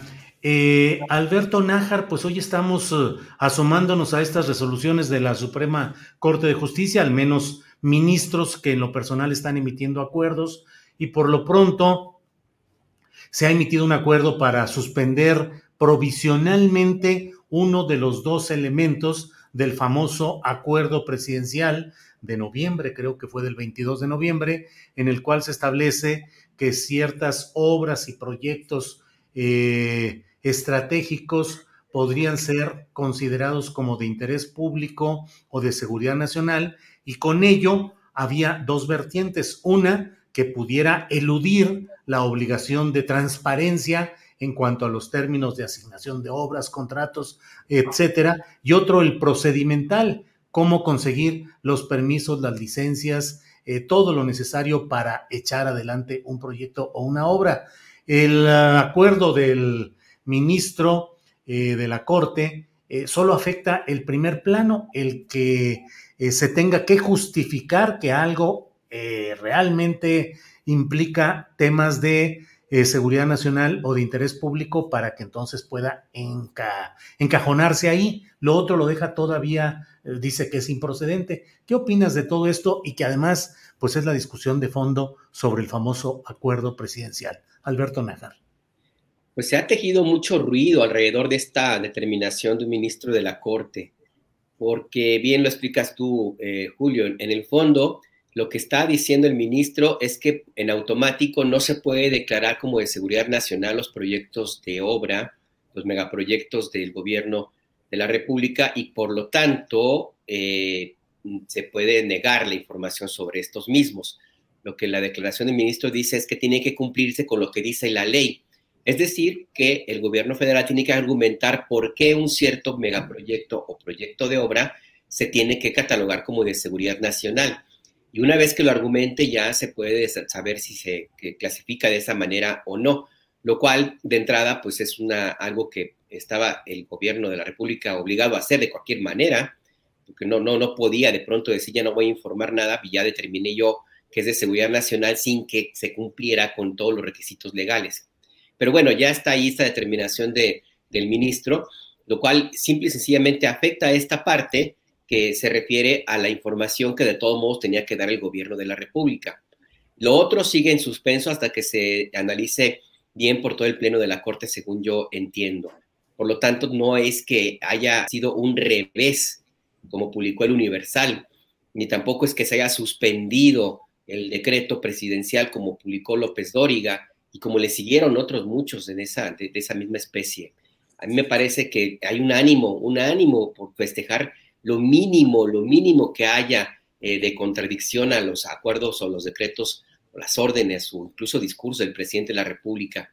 Este intento desesperado por retirar la liga de parte de los adversarios del presidente que les hace incurrir en sobredimensionar las cosas, en no revisar con la letra chiquita con cuidado o, que me parece que es el caso, en simple y sencillamente mentir y manipular, con la idea de que, de crear la narrativa de que derrotaron al presidente, pues si su discurso duró unas cuantas horas, porque cualquiera que analice con cuidado la, decisión de la Corte se va a dar cuenta de que no hubo ningún revés, que no están frenando esta, esta imposición y simple y sencillamente pues están quedando en entredicho con sus versiones. Por eso es que les abren al mismo tiempo la puerta a lo que ocurrió esta mañana, que el presidente López Obrador en su conferencia de prensa matutina, pues se burló, se burló de los promotores de odio, dijo simple y sencillamente pues, que el golpe de Estado que la eh, politóloga Denise Dresser estuvo reclamando que había ocurrido ya en, México, pues que estaba a punto de, caerse, pues. O sea, me, parece que de nuevo estamos ante un escenario de desesperación, de tratar de construir una narrativa del caos, el desgobierno de un presidente que es capaz de ser derrotado, que me parece que por ahí puede ir la, idea de estos grupos, de, quitar la idea de que el presidente es invencible y con ello tratar de colarse a eventualmente una eventual pues eh, eh, derrota ya en las urnas, lo cual veo difícil porque la popularidad del presidente sigue, sigue muy, muy en alto. Yo cierro con esto. ¿A quién le hablan? Está, el, quienes propagan estas versiones, ¿a quién quieren convencer? Se siguen hablando entre ellos, se siguen replicando, replicando se siguen ellos eh, repitiendo el discurso, uno se cita al otro y creen que la república de Twitter es la de de veras. Se me hace que andan un poco descarrilados. Gracias, Alberto. Eh, sobre este tema, sobre este tema, Arturo Cano, ¿qué es lo que opinas sobre la, el acuerdo de este ministro que también como lo que sucede con el INE y el ejercicio revocatorio, pues falta la decisión final del Pleno de la propia Corte. Pero por lo pronto, bueno, se adelanta esta suspensión provisional parcial, solo uno de los dos elementos del acuerdo presidencial, eh, que insisto, creo que es del 22 de noviembre.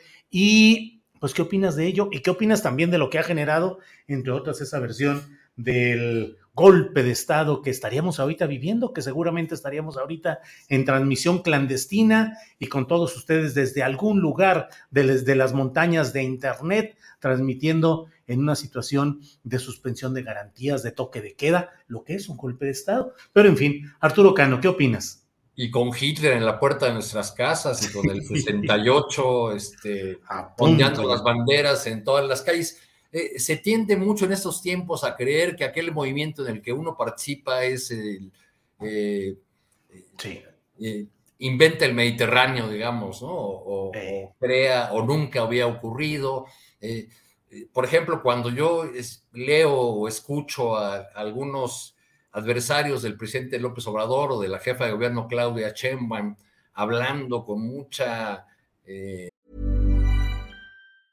Hey, I'm Ryan Reynolds. Recently, I asked Mint Mobile's legal team if big wireless companies are allowed to raise prices due to inflation. They said yes. And then when I asked if raising prices technically violates those onerous two year contracts, they said, What the f are you talking about, you insane Hollywood ass? So to recap, we're cutting the price of Mint Unlimited from $30 a month to just $15 a month. Give it a try at mintmobile.com slash switch. $45 up front for three months plus taxes and fees. Promo for new customers for limited time. Unlimited more than 40 gigabytes per month. Slows. Full terms at mintmobile.com.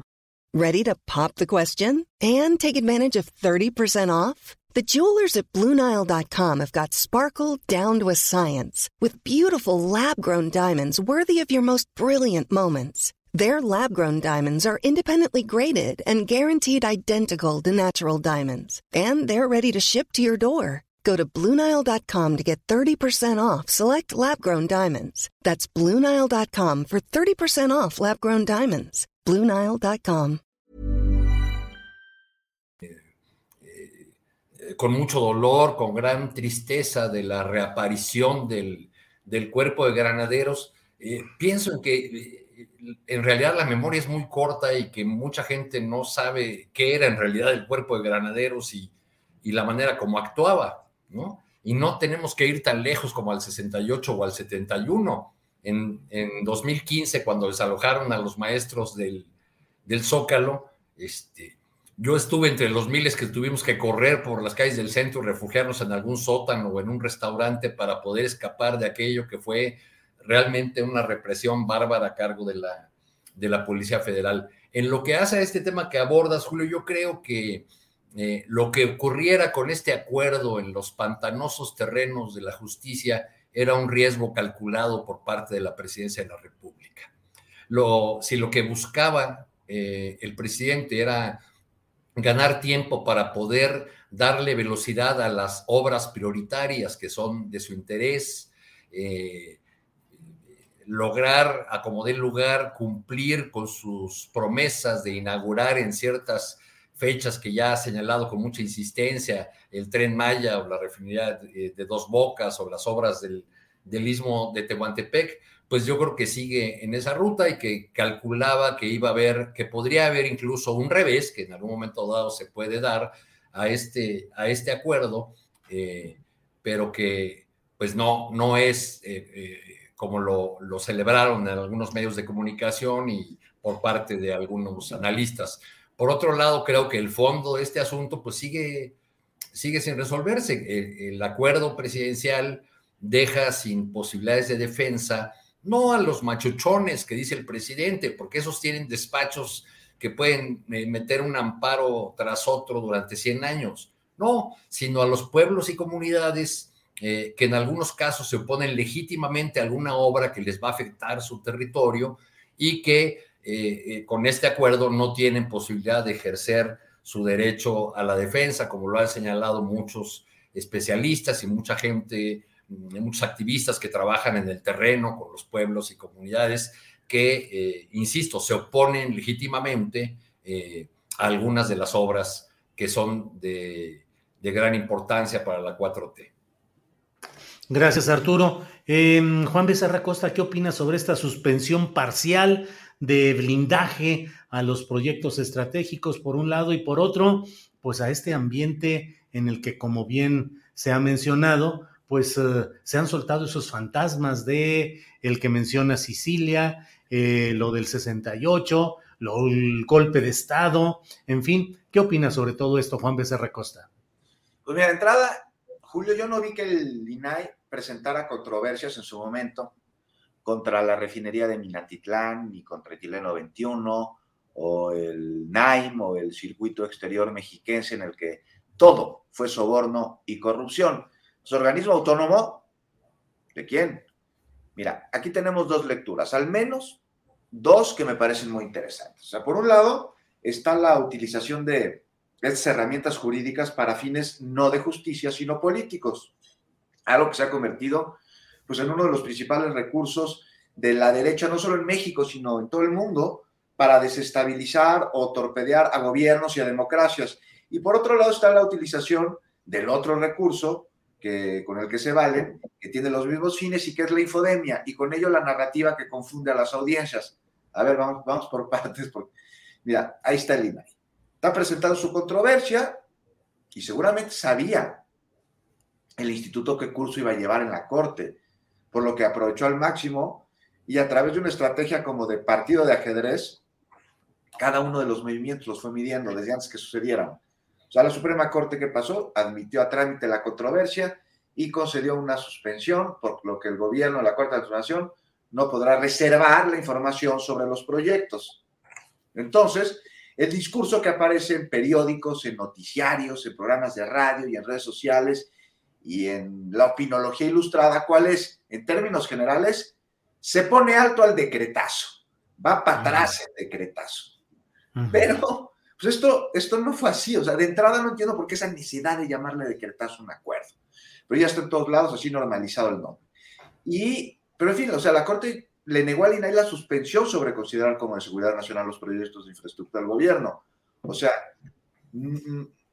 en principio, o sea, algo que, no, que, que, un acuerdo que no está relacionado con la transparencia ni que implicaba que hubiese información clasificada necesariamente. Y esto es algo que sabía el INAI. Pero al presentar su controversia y aceptarse una suspensión, tergiversa la narrativa para hacer parecer que la Corte detiene un acuerdo. Y entonces, por definición, ese acuerdo es sucio, es ilegal, es alejado al derecho. Y esto es algo que se queda en la mente de las personas. Y así, pues este, cuando las aguas se calman y la verdad sale, pues ya es muy difícil en algunos casos sacar a quienes se compran la narrativa tergiversada de esa mentira, sobre todo porque está dirigido a un sector de la población que es justo lo que quiere escuchar y que la derecha lo tiene muy bien identificados. O sea, personas que si se informan lo hacen en un medio, que leen al mismo analista o al mismo grupo de analistas que escriben lo que quieren leer, sea verdad o no, y que repudian estos analistas a la 4T. Y entonces, pues estos lectores también la repudian, aunque muchos bien a bien no saben ni por qué o tal vez no lo quieren reconocer. Y ya para acabar, o sea, ojo aquí con la, con la guerra jurídica, con el lawfare, como, como decía hace un par de minutos, es junto con la infodemia la herramienta de la derecha para desestabilizar gobiernos y democracias. Por ejemplo, ahí está lo que sucedió con Lula en Brasil, ¿no? Una guerra jurídica que lo aparta de, de unas elecciones presidenciales y lo mete en una cárcel, tras un juicio que además no tenía pruebas, y una sentencia de 12 años de prisión. A los dos años le pidieron perdón, ¿sabe qué? Nos equivocamos o con Rousseff, o con Kirchner, o con Rafael Correa, con Lugo, con Evo Morales. Y por eso la importancia de una reforma en materia de justicia para que, pues justo a través de la ley no se cometan injusticias. Y bueno, sobre lo de Hitler y sobre lo del 68 y que si Hitler es igual a AMLO y el movimiento del CIDE similar al del 68, pues yo nada más quiero hacer una reflexión. Yo me acuerdo de cuando en México, este, Elena Garro, Octavio Paz, Fernando Benítez, Huberto Batis, este, pues eran los intelectuales. Ahora son los que dicen que AMLO es Hitler y que el movimiento del 68, además, muchos lo vivieron, pues es igual al del CIDE. No sé, pues veo aquí este, una crisis de pues, los que ya han nombrado intelectuales, nomás porque tal vez ocupan un espacio en televisión. Bien, eh, gracias eh, Juan Becerra Acosta y Alberto Nájar. Dentro de los eh, temas pues llamativos de estos días, a mí me ha resultado muy peculiar ver con tanta insistencia al embajador de Estados Unidos en México, Ken Salazar, en reuniones casi, casi como si fuera un funcionario público o bien un supervisor extranjero de funcionarios públicos. Lo sé, lo he visto en reuniones con gobernadores en el sur del país, lo he visto en reuniones con empresarios, inversionistas y autoridades, o sea, un activismo que va más allá del papel que al menos en, los años recientes habían tenido los embajadores de México. Ahora el presidente de la República ha dicho que este embajador nos está ayudando en el tema migratorio. Y bueno, pues ha de ser el atavismo histórico, ha de ser que me eduqué en escuela primaria pública, pero no deja uno de decir, de veras, un embajador de Estados Unidos en un tema tan delicado como el migratorio le puede estar ayudando al gobierno de México y todo esto a la vista de lo que ha sucedido con el flujo migrante procedente de Centroamérica y la barrera militar que se ha establecido en el sur y accidentes tan graves como el de los 55 migrantes. En fin, ¿qué opinas de ese papel tan protagónico, tan abierto, tan eh, presente en tantos ámbitos del embajador de Estados Unidos? Y ahora las palabras del presidente que dice que nos están ayudando en el tema migratorio. Alberto, por favor. Sí, antes de contestar tu pregunta, nada más una observación sobre el tema anterior, si me permites, Julio. Sí, sí, claro. Eh, algún dato rapidísimo. Si el presidente López Obrador fuera Hitler, Sergio Aguayo y Javier Sicilia y otros no podrían siquiera decir que es Hitler. O sea, claro, es básico, básico, o sea, como que de un elemento básico que, pierden de vista. Ellos saben perfectamente que es, es irreal lo que dicen y sin embargo lo sostienen, lo cual a mí me da a entender que o el odio los ha transformado o tienen otro propósito. Pero bueno, ya cada quien responderá por sus propios eh, dichos y hechos. Y sobre el tema que me, que me planteas, pues a mí me llama la atención eh, el planteamiento que hace el, el, presidente López Obrador. Yo no sé si sea el embajador quien realmente esté ayudando. Bueno, de entrada hay que ver si es cierto que están ayudando. Pero si fuera el caso, la responsabilidad no recaería en el embajador, que se ha dedicado a ser muy activo en términos de, la, de, las acciones públicas, reuniones con políticos, de lobby, con empresarios, etcétera, lo cual contrasta con el anterior embajador que era también muy activo, pero pues en los moles, en el pozole, en los eh, pambazos y todo eso. Sí. Lo, que más va a repetir el anterior embajador. Yo veo más esto como una, no sé si llamarle cortesía, o una salida diplomática de parte del presidente López Obrador a algo que se negoció con la Casa Blanca directamente. Eh, no hay que, en política no hay casualidades. Eh, el programa Quédate en México, eh, que tan polémico y controvertido ha resultado, se anunció su restablecimiento un día después de que los gobiernos de Estados Unidos y México anunciaron este programa de Sembrando Oportunidades, que básicamente es trasladar uno de los programas estrella del presidente López Obrador, el de Sembrando Vida, a Centroamérica, que es el planteamiento que ha hecho desde, desde un principio, lo cual le da al presidente pues un espaldarazo a, este polémico, también polémico programa.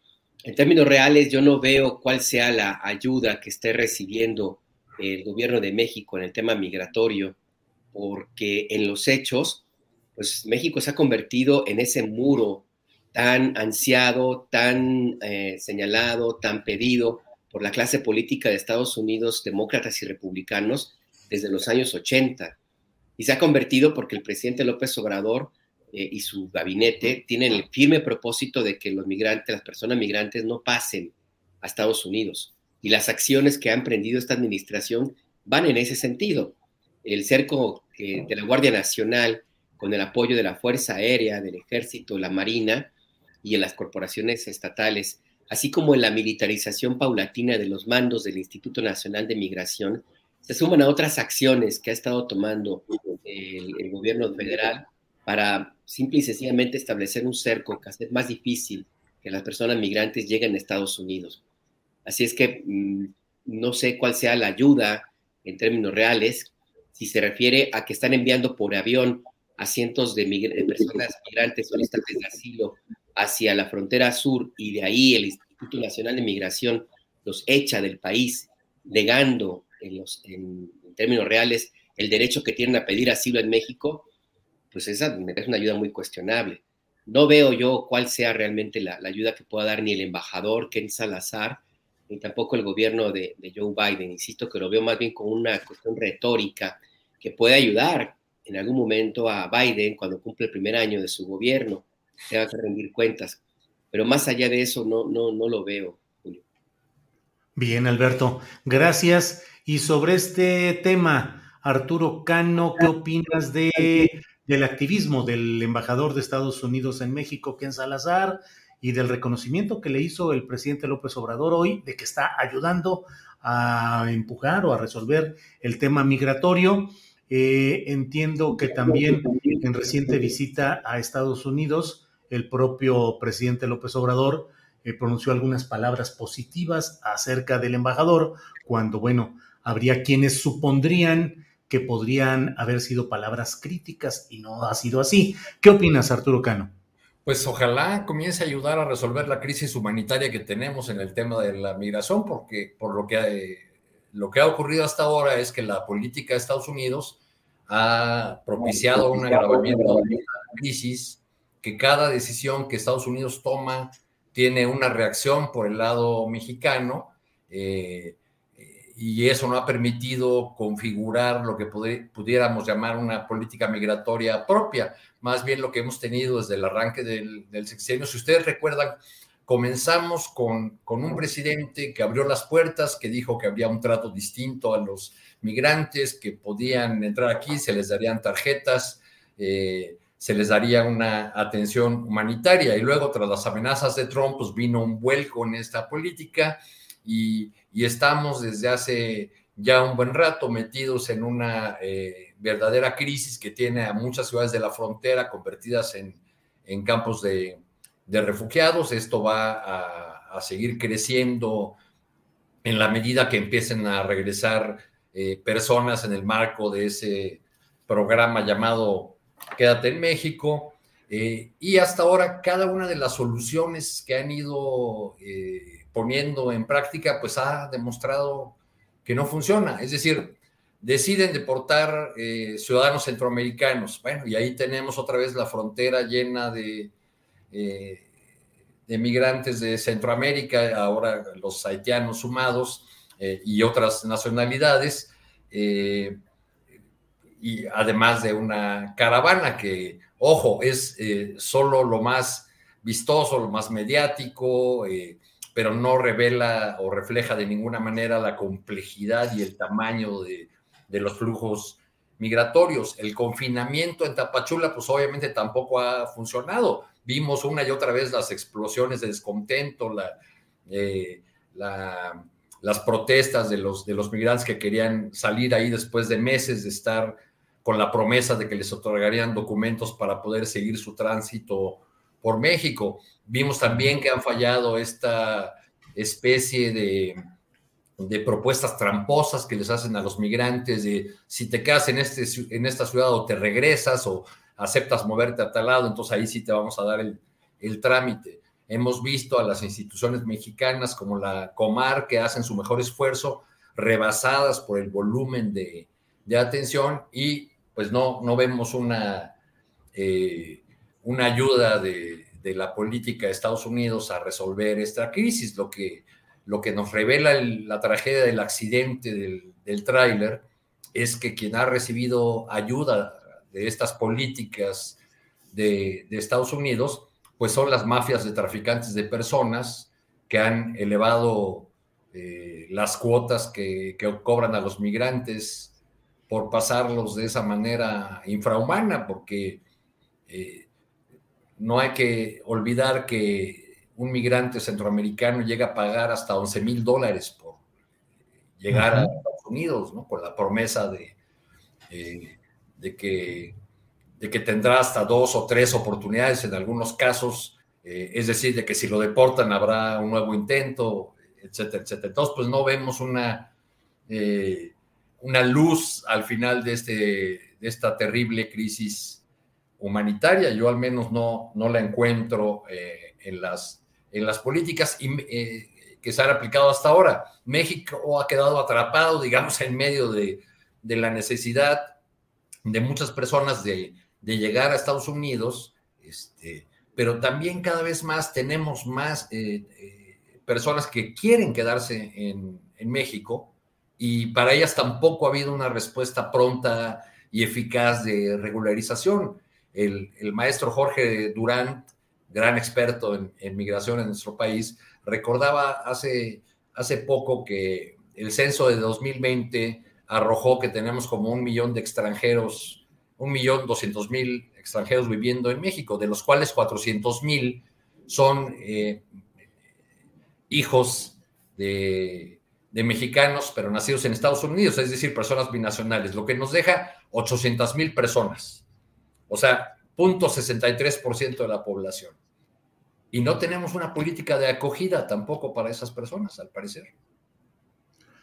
Bien, Arturo Cano, muchas gracias. Juan Becerra Acosta, sobre este mismo tema, ¿cuál es tu punto de vista respecto al activismo del embajador de Estados Unidos en México y las presuntas ayudas para estos temas migratorios? Pues como siempre, Julio, andarnos con mucho cuidadito con nuestros vecinos del norte, ¿no? O sea, qué bueno, pues estamos invitando a la casa, pero no por eso hay que dejarles de echar el ojo, ¿no? Para que luego no nos reclamen, si ya sabes cómo soy, ¿para qué me invitas? Y aguas, porque pues ahí está el discurso con el embajador de Estados Unidos en México sobre su origen, ¿no? Entonces, este, eh, nada más por su origen es más fácil tratar con él, nada más por su origen va a ser un mejor embajador. Pues, a diferencia de Landó, yo sí le podría creer una foto suya echándose unos tacos de cabeza, que no sea algo no espontáneo y nada más para mercadotecnia. Y sí, tienen sus orígenes en su apellido a este lado del río Bravo, pero caray, no por ello antepondría intereses que no sean norteamericanos ante los que sí lo son. Sería ingenuo, Julio, por no decir otra cosa, como ingenuo con P, creer lo contrario. Así que la cantaleta de es de origen humilde e hispano no debe confundirnos, no es uno de nosotros, es el embajador de Estados Unidos. Ahora, Así es. ¿Verdad? sí, sí, sí. Hay ventajas, no sé cómo tú lo veas, Julio, el que su origen esté por aquí y el que represente un sector de la población norteamericana que habla español y que festeja no solo el 5 de mayo, sino también el 15 de septiembre. Pues porque al parecer coincide en que para resolver el asunto de la migración masiva de Centroamérica y México, a Estados Unidos pueden resolverse los problemas de origen, no solo atender los síntomas o proponer medidas paliativas, y sin duda es una visión que comparte con el presidente que no se había dado y que pues atiende de raíz de forma muy beneficiosa para la región en general. Pero esto, Julio, esto es algo que va a llevar mucho tiempo si se logra. Y mientras, mientras esto se logra, pues la frontera norte cerrada los migrantes en un pues mejor no, ya no, de Biden, quien ha cambiado su discurso desde que rindió protesta hoy. México es responsable de ellos con un programa, el Quédate en casa, en una casa que no es la casa de los migrantes, porque dejaron la suya para ir a Estados Unidos y porque la mayoría no quiere que su casa sea aquí, sino en Estados Unidos. Y en medio de todo esto, los polleros, los tratantes de personas, o sea, uno más de los tentáculos del crimen organizado en colusión, por un lado, con autoridades y por otro, con otros grupos de poder fácticos que son quienes realmente mueven las manos de la delincuencia y cuyos jefes, pues ni siquiera viven en México y son egresados de las mejores universidades del mundo. Entonces, pues estaría bueno que el embajador que es Salazar también pudiera hablar sobre estas conexiones que van a ese lado de la frontera, porque parece que la mirada está puesta aquí en México. Y, no, los migrantes van allá, van a los Estados Unidos. ¿Qué está sucediendo allá? ¿Quiénes los están organizando desde allá? ¿Quiénes les están dando el dinero para que los polleros puedan cobrar su parte? ¿Quiénes les están dando los celulares a través de los cuales reciben el mensaje de WhatsApp, las indicaciones a seguir? ¿A quién le conviene? que este, den estas caravanas migrantes, este, ¿Quiénes se valen de la tragedia de las personas para... Bueno, en, primer lugar, Juan, a los propios migrantes que caminan de manera más segura en una caravana que yendo solitos al lado de la carretera. Por, eso, la caravana la utilizan personas que vienen con niños pequeños, gente que es, muy frágil, ¿no?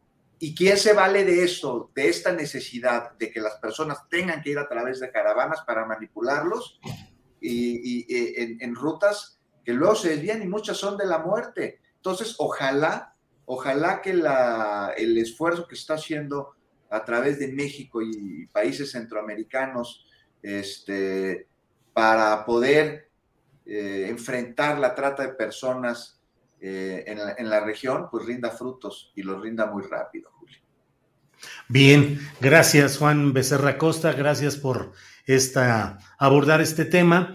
Y bueno, Alberto Nájar, pues ayer la presidenta municipal de Tijuana, eh, Montserrat, no recuerdo su apellido, puso un tuit en el cual eh, anunció y puso ahí felicidades, subsecretario, y dijo que ya estaba, que en Palacio Nacional Jaime Bonilla iba a ser subsecretario de gobernación. Felicidades, paisano. Eso fue a las 4 de la tarde con 45 minutos, minutos más, minutos menos, en Twitter y se vino la cascada de comentarios, luego filtraciones aparentemente, ya saben, en las columnas, en, en los portales, de que iría en lugar de Rabindranath Salazar, actual subsecretario de Gobernación, o que iría en el cargo que en su momento ocupó Ricardo Peralta y que fue una subsecretaría eh, suprimida dentro del organigrama. Ahora sí que haya sido como haya sido, el hecho es que hasta hoy no se ha nombrado, el presidente de la República dijo que no hay nada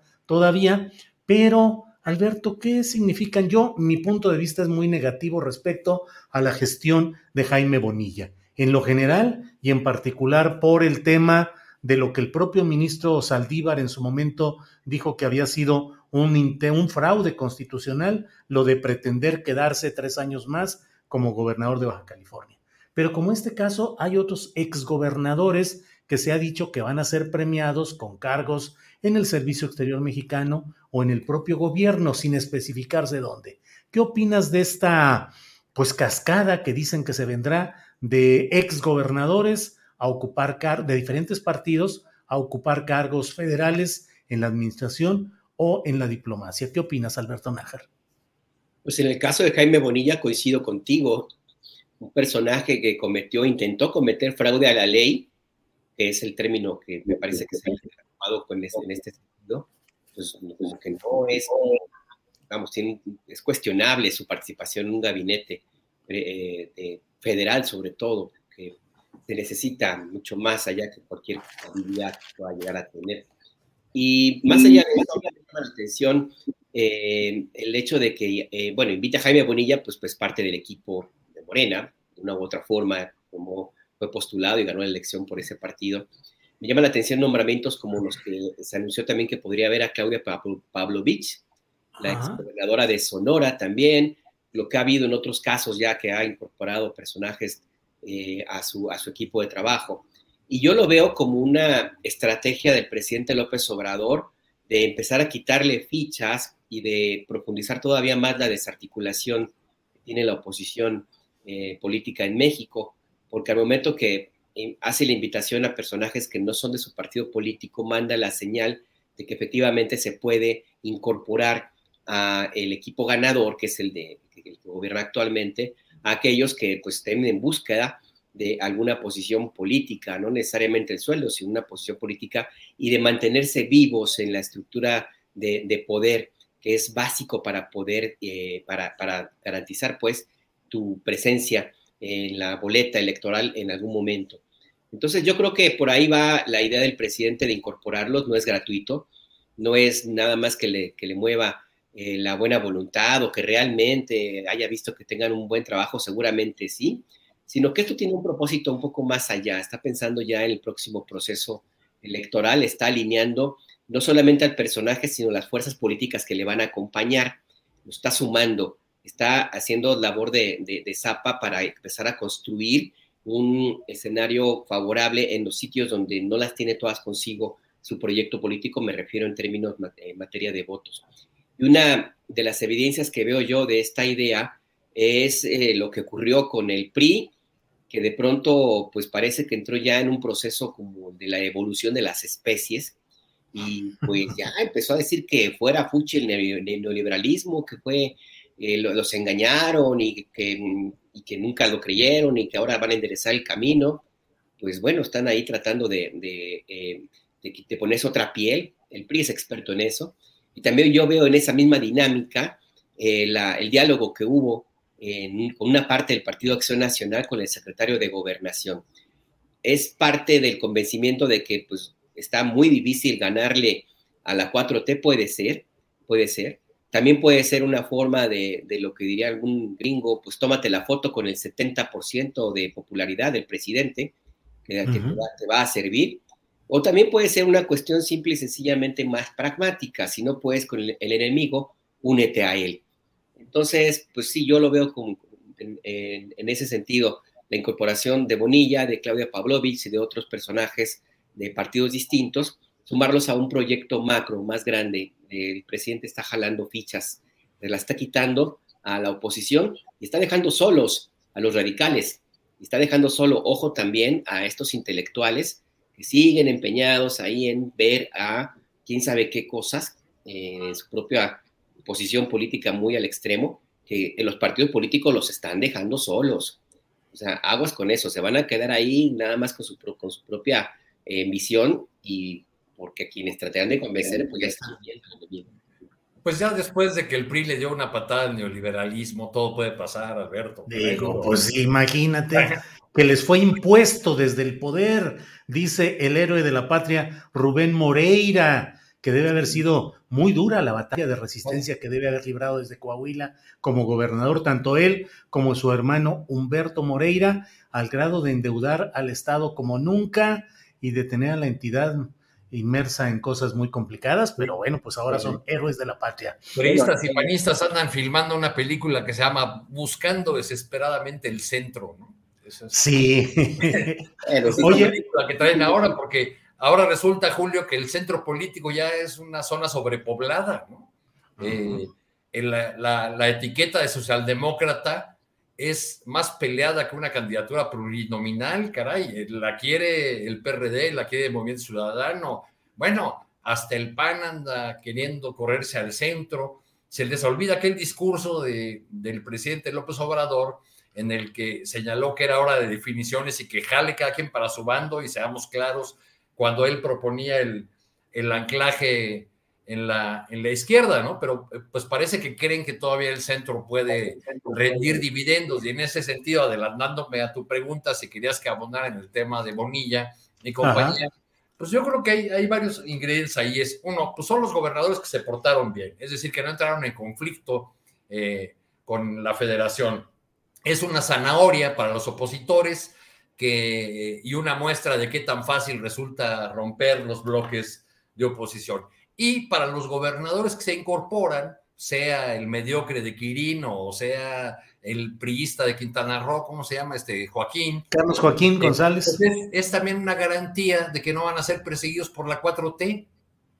Todos, todos felices, excepto el bloque de la oposición que cada día vemos con menos posibilidades, ¿no? Porque ya anunciaron que van aliados en algunas gubernaturas, pero pues eh, en otras no. Eh, Oaxaca, espérennos tantito, ahí este, los intereses del, gobernador Murad y su papá juegan más que cualquier otra cosa, y, los Murad están muy empeñados en que eh, el señor Bolaños gane la encuesta, aunque parece que pues ya todo está muy perfilado hacia Susana Hart, la senadora.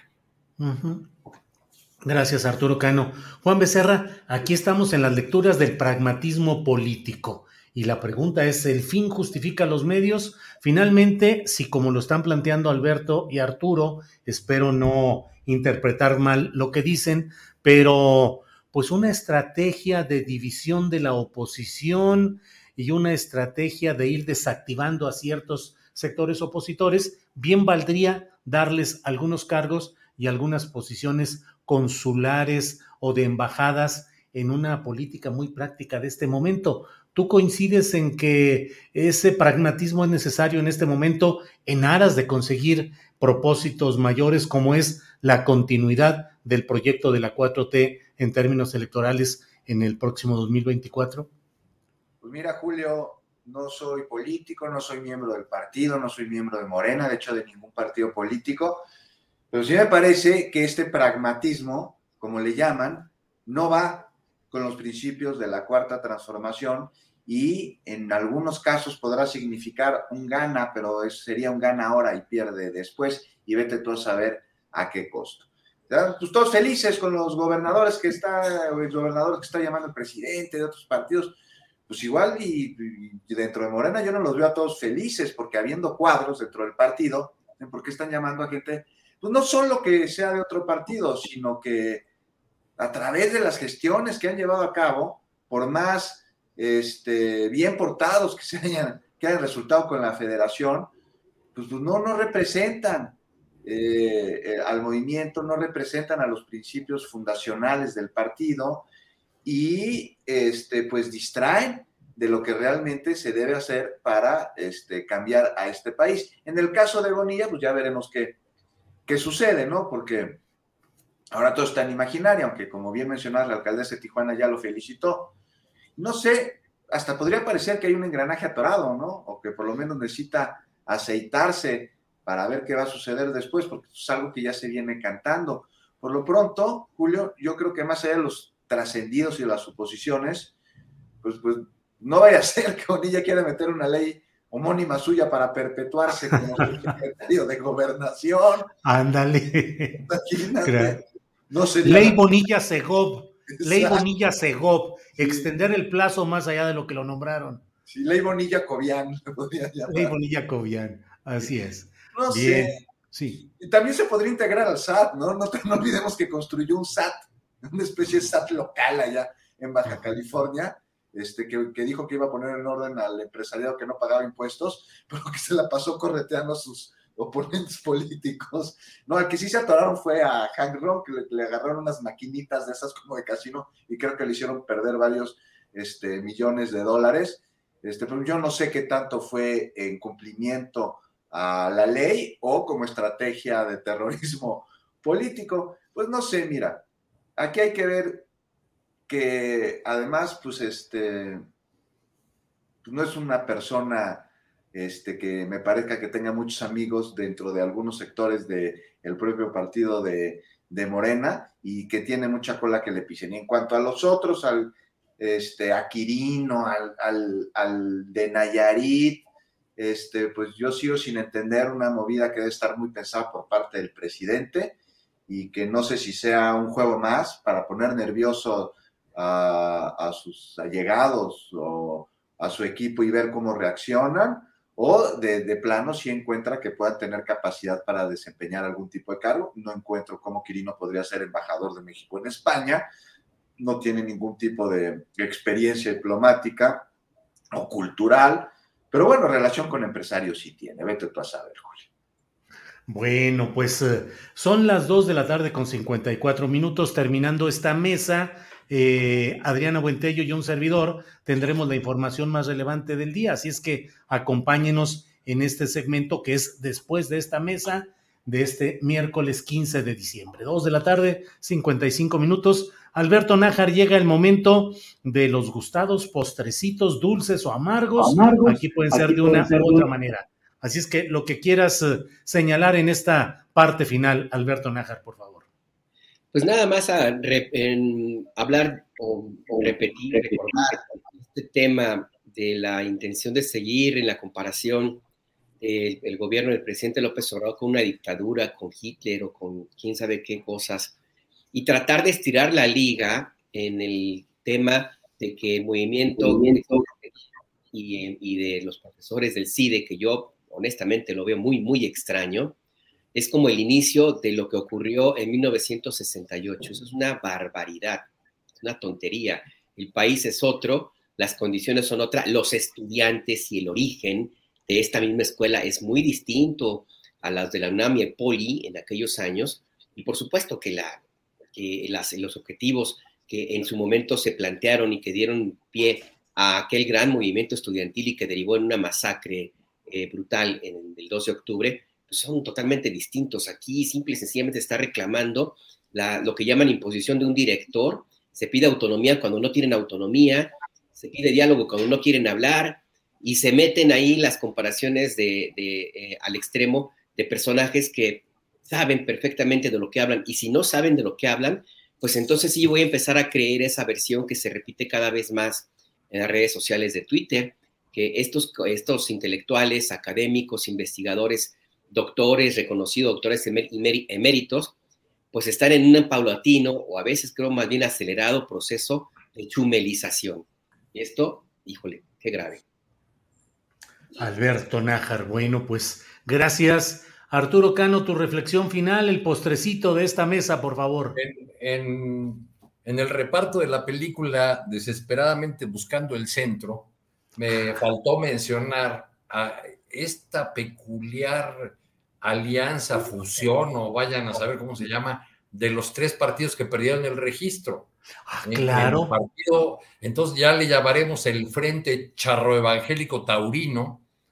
Este, charro Evangélico Taurino. Pues sí, es, es, el partido Charro Evangélico, ¿no? Integrado por Pedro Aces de Fuerza Social eh, y, de una de la CATEM, una central de trabajadores, por el eh, Fernando González, el yerno de Elvester Gordillo, y Hugo Eric Flores, exsecretario de gobierno de Morelos y líder eh, moral e histórico de esta fuerza política. Ya han anunciado que van juntos a participar en, elecciones en, el año que entra en los estados donde hay comicios y se suman a, esta desesperada búsqueda del centro político eh, que, donde no van a caber todos este, porque eh, quieren ser socialdemócratas porque creen que, eso les da dividendos, que eso los muestra como progresistas buenos, como, como la izquierda moderada, la izquierda bien vista por los empresarios o los poderes fácticos, pero creo que no todos van a caber en ese sitio que buscan ahora desesperadamente. Gracias, Arturo Cano. Y bueno, Juan Becerra Costa, te toca cerrar esta mesa del miércoles 15 de diciembre con el postrecito. Lo que desees agregar, por favor, Juan. Pues mira, hay un tema que a mí me llama mucho la atención que tiene que ver con lo aprobado ayer en la Cámara de Senadores, la, ley este, antitabaco, la ley general para el control del tabaco, de que se aprobaron eh, varias prohibiciones a los fumadores entonces pues ya no van a poder andarse echando su cigarrito en cualquier lugar como sucedía hasta ahora. Eh, lugares públicos generalmente los mismos de antes, escuelas, restaurantes, este, lugares de trabajo, pero ahora van a necesitar los lugares en los que se permita fumar cumplir con ciertas características y estar señalados a priori. O sea, no que, ah, mira, esa zona se adecua a tus necesidades de fumador, entonces puedes fumar ahí. No, tiene que estar eh, de alguna manera revisada y autorizada.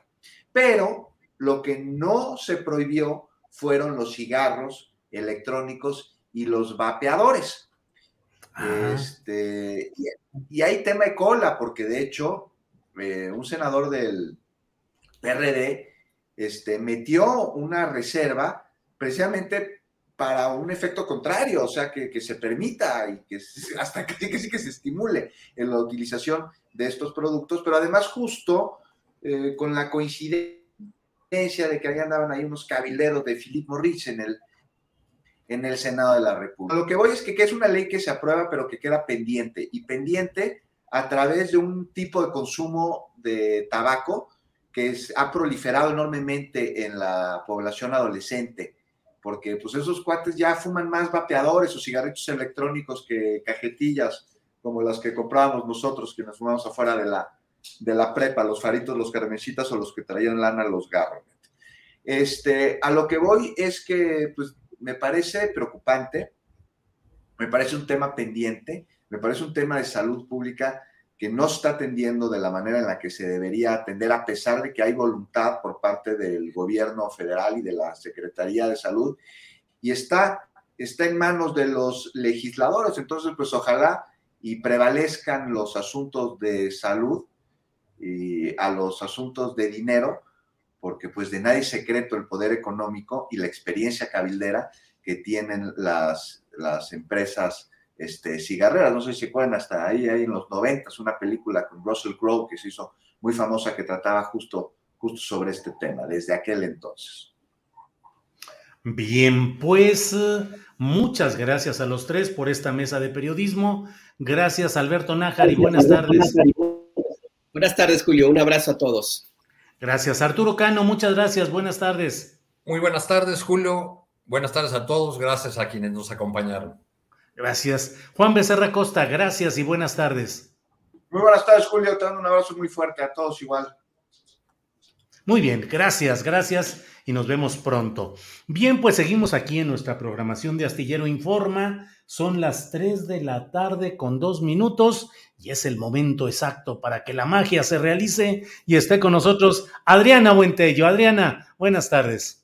¿Cómo estás, Julio? Muy buenas tardes. Un gusto saludarte a ti y a todos los que todavía nos están viendo ya en la recta final de este programa. Julio, tenemos algo de información, ya algunas cosas las platicaban en la mesa, pero comentar que eh, hoy en, la conferencia mañanera el presidente Andrés Manuel López Obrador adelantó que va a proponer a Graciela Márquez Colín como próxima presidenta del Instituto Nacional de Estadística y Geografía, esto en sustitución de Julio Santaella. Ya vamos a escuchar.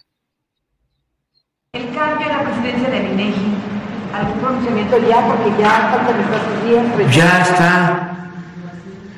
Graciela. Ah, no se ha hecho público. Ah, es Graciela Márquez. Ya. Bueno, Julio, se le estaba yendo un poco la nota. Pues, ya, ahí está. Graciela Márquez, que es esposa de Gerardo Esquivel, que es el vicegobernador, uno de los vicegobernadores del Banco de México. Y eso ha generado pues ya los comentarios críticos de quienes dicen primero que todo queda en familia y segundo, bueno, pues que es una misma línea en la cual eh, el INEGI va a medir ciertos factores que a su vez son producidos o derivados de acciones del Banco de México. En fin, pues ya sabes que la crítica es aquí amplia. Y Adriana, a ver si un día de estos entrevistamos a algún dirigente de esta corriente política a la que poca atención se le ha puesto, que se llama democracia deliberada y que es una corriente de la que forman parte el vicegobernador del Banco de México, eh, Gerardo Esquivel, la ahora propuesta para presidir INEGI, que es Graciela Márquez, personajes como Hernán Gómez, comentarista, eh, de conductor de programas en medios electrónicos, eh, Viri Ríos, que también es eh, una opinante académica, escritora. Es decir, hay una, hay una corriente que se llama democracia deliberada y hay muchos de ellos que están participando en diferentes espacios públicos. A ver si un día podemos entrevistar a alguno de los dirigentes, Adriana. Pero adelante con más información, por favor.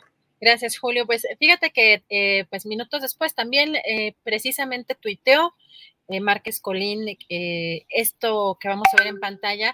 En enero de este año hay que recordar que pues, dejó la Secretaría de Economía, eh, cargo que asumió Tatiana Cloutier, y pues a través de su cuenta de Twitter comentó que tendrá la responsabilidad de dirigir el INEGI, agradeció al presidente la designación y señaló que encabezará los trabajos para continuar con las tareas de entregar a la sociedad y al Estado información valiosa generada con los más altos estándares. También consideró que la sólida estructura institucional y su autonomía son esenciales para que el instituto continúe siendo un referente para el análisis de la realidad mexicana. Eh, también reconoció el papel desempeñado por el doctor Julio Santaella y consideró que pues fortaleció al instituto. Julio, y pasando a la conferencia mañanera nuevamente, pues ya platicaban ustedes algo también sobre esto, esta oposición y, este tipo de señalamientos que han tenido algunos eh, en contra del presidente o de algunas acciones del propio presidente de la República. Hoy el presidente cuestionó al poeta Javier Sicilia, porque antes dijo no le encontró similitudes con Hitler. dice que si desde hace años hacía estas concentraciones en el Zócalo, como por qué ahora. Recordó además que rechazó su beso porque desde entonces lo sintió falso. Si te parece, vamos a escuchar. Este golpe de Estado, dice la señora eh, Dresser, este, el 68 o Díaz Ordaz, Aguayo y otros, y ya Cecilia se pasó. Hitler. Imagínense eso. Por la concentración, este, por el meeting que hicimos. Pero es eh, su desesperación, coraje, ¿eh? odio. Ojalá y recapaciten. En el caso de Cecilia, este, cuando participaba más, recuerdo que hubo un encuentro en Chapultepec y éramos candidatos y a todos besaba, o sea, como una muestra pues de, de, hermandad, de fraternidad. Yo desde entonces lo sentí falso. Entonces me quiso besar y dije, no, no, no, lo, lo aguanté. A mí no me besó. Bueno, Julio, esto fue lo que dijo el presidente. ¿Qué crees que en entrevista eh, con eh, Gil Olmos, con José Gil Olmos de la revista Proceso, el poeta Javier de Sicilia, señaló que el problema del presidente López Obrador, que el gran problema del presidente López Obrador y sus seguidores es que no saben leer, mienten y desfiguran la verdad. Dice, por desgracia pasa algo que en el mundo moderno se denomina analfabetas funcionales. No entienden. En el artículo no se dice que es el Hitler, sino que tiene la misma psicología como todo hombre que maneja masas, que se fortalece de las masas y que eso le da fuerza a su ego. No es Hitler, no hará un genocidio, pero sí genera más violencia y además le está entregando las instituciones civiles al ejército. Eh, pues hoy precisamente lo que vimos, Julio, es que pues había rechazado, o el presidente recordó que rechazó este beso y sobre eso dijo, AMLO no quiso besar porque él cree tener el monopolio de la moral. Y como entonces yo tenía y tengo una moral visible y reconocida, eso le molestaba. ¿Cómo ves, Julio? Bueno, esta es la reacción o la respuesta de Javier Sicilia ante estos señalamientos del presidente el día de hoy. Pues sí, ha sido una una trayectoria complicada, la del propio poeta Javier Sicilia, que en su momento encarnó una gran esperanza con una movilización nacional de que se pudiera nuclear una, pues un movimiento nacional que frenara la violencia y que ayudara al propio, eh, a los gobiernos a tratar de emprender acciones eh, eficaces para proteger a la sociedad. Sin embargo, fue decayendo todo ese movimiento, fue enredándose eh, con personajes eh, complicados eh, y pues termina Javier Sicilia teniendo su propia voz, ya no es un líder que convoque a las masas, ya que habla de esta psicología y filosofía de las masas, él ya no está en ese plano y ha hecho una, pues un, un artículo, lo leí con cuidado, en el cual me parece que extrapola, exagera y carga la tinta en ciertos aspectos eh, más allá de lo, de lo razonable y creo que su gran equivocación pues es la de mencionar ese tema de Hitler cuando en realidad pues sí hay un fenómeno de psicología de masas en los líderes populares que vale la pena analizar, pero no en esos términos. Todos los líderes populares tienen una fascinación por su trabajo, por su presencia, por la imagen, por la contundencia de su movimiento. Y bueno, forma parte del proceso, de la evolución de esos proyectos políticos, pero creo que se fue a un extremo. Y bueno, eh, el presidente la verdad es que tiene una habilidad extraordinaria para eludir esos golpes, para ridiculizarlos o cuando menos mover a risa, en este caso con el abrazo de Sicilia, que él eludió como así sucedió y fue constancia nacional el hecho de que, de que fue eludido ese beso de Sicilia que en aquellos tiempos andaba de sucón con otros personajes políticos. Así es, Adrián. Oye, Julio, ¿no crees que eh, es una especie, digo, ante una voz tan fuerte como la del presidente, que tiene pues su propio aparato de comunicación, que tiene una trascendencia y todavía pues una eh, popularidad eh, muy importante y que sea una manera de, digamos, de, ciertos personajes o de la oposición de gritar, de que se escuche su voz este, con pues una estridencia que pues obviamente es cuando recoge el presidente este tipo de, señalamientos y los hace quizá más visibles de lo que serían si, si criticaran desde otro, eh, pues, o con otro ángulo.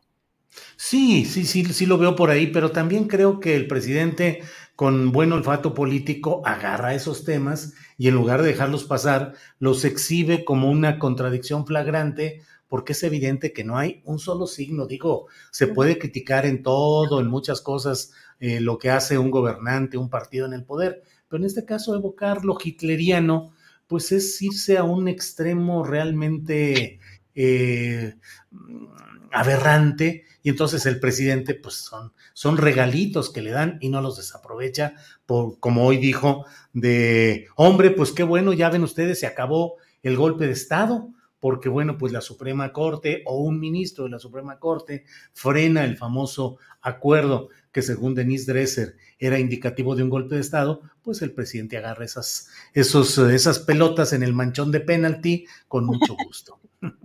Así es, y me, llama mucho la atención justamente lo que escribía, eh, sobre todo en estos tweets que escribió Sergio Aguayo, eh, sobre la explicación que daba de su artículo, porque también tiene mucho esta justificación de no, no les están mencionando que son ni Díaz Ordaz ni que son Hitler, pero tienen una actitud muy parecida en cierto momento, o sea, como queriendo allí este, meter discretamente, pero el nombre que el nombre, pues evidentemente la comparación con personajes de este tamaño. Y respondía José Antonio Crespo, otro académico, este, eh, que pues eran, eran textos muy profundos para que los entendieran, entonces de pronto digo, bueno, pues ¿para quién escriben? ¿Para pues quién no escriben para la bandita? La verdad es que, pues entonces que hagan su grupo de WhatsApp si no escriben para, para el pueblo general, porque cómo no, cómo no va a hacer ruido una comparación de, de esto, o sea, en las tres, en los tres casos, ¿no? ¿Cómo no va a hacer ruido una comparación cuando puedes hacer otro tipo de, señalamientos, pero a mí me parece que era como buscar la estridencia, este, en un momento como muy desesperado, yo creo que de, pues político. Pero bueno, Julio, ya... Es que son términos muy pesados, Adriana, muy, muy pesados. Hablar de que hay un golpe de Estado cuando hay un conocimiento histórico de lo que significan ese tipo de hechos en otros países, la supresión inmediata de libertades, de derechos constitucionales, de garantías, este, la búsqueda en sus casas de los opositores para sacarlos, y en muchos casos lo vimos en Chile, concentrarlos en el Estadio Nacional y cometer una serie de barbaridades, todo lo que implica. Entonces, no puedes, creo yo que descalifica el trabajo válido de un intelectual que quiere analizar ciertos hechos cuando utilizas etiquetas estridentes, rasposas y que no corresponden con la realidad. El otro tema, el de el político alemán, pues ya estamos desmonetizados, Adriana, así es que de Hitler, pues, el mencionar a Hitler, pues me parece de una ligereza y de una intención desesperada de provocar, de hacer ruido, de decir, véanlo, es Hitler y ahí está el Führer malvado y ya el escudo de Morena con la suástica o qué es lo que se pretende, creo que son eh, momentos de mucha desesperación y de equívocos intelectuales que no deberían cometer porque desacreditan sus propias voces. Por ahí lo veo, Adriana. Así es, Julio, pues coincido plenamente contigo. Y pues también comentar eh, que luego de que la Suprema Corte de Justicia de la Nación dijo que el Instituto Nacional Electoral tiene que hacer la consulta sobre revocación de mandato con el presupuesto que tenga y que en el caso del llamado decretazo, pues deberá transparentar las acciones de gobierno, el presidente dijo que ambas resoluciones son buenas. Vamos a ver por qué. Pues las dos este, resoluciones de la Corte son buenas. Primero decide eh, resuelve que eh, se tiene que hacer la consulta para el día 10 de abril. Es la revocación del mandato. Se tienen que instalar casillas y se le va a preguntar a la gente si quiere que continúe en la presidencia de la República entonces es muy buena, muy buena noticia, Entonces todos a prepararnos, hasta los de frena, que son los únicos que están impulsando del flanco derecho, los demás están ahí callados o este, inactivos.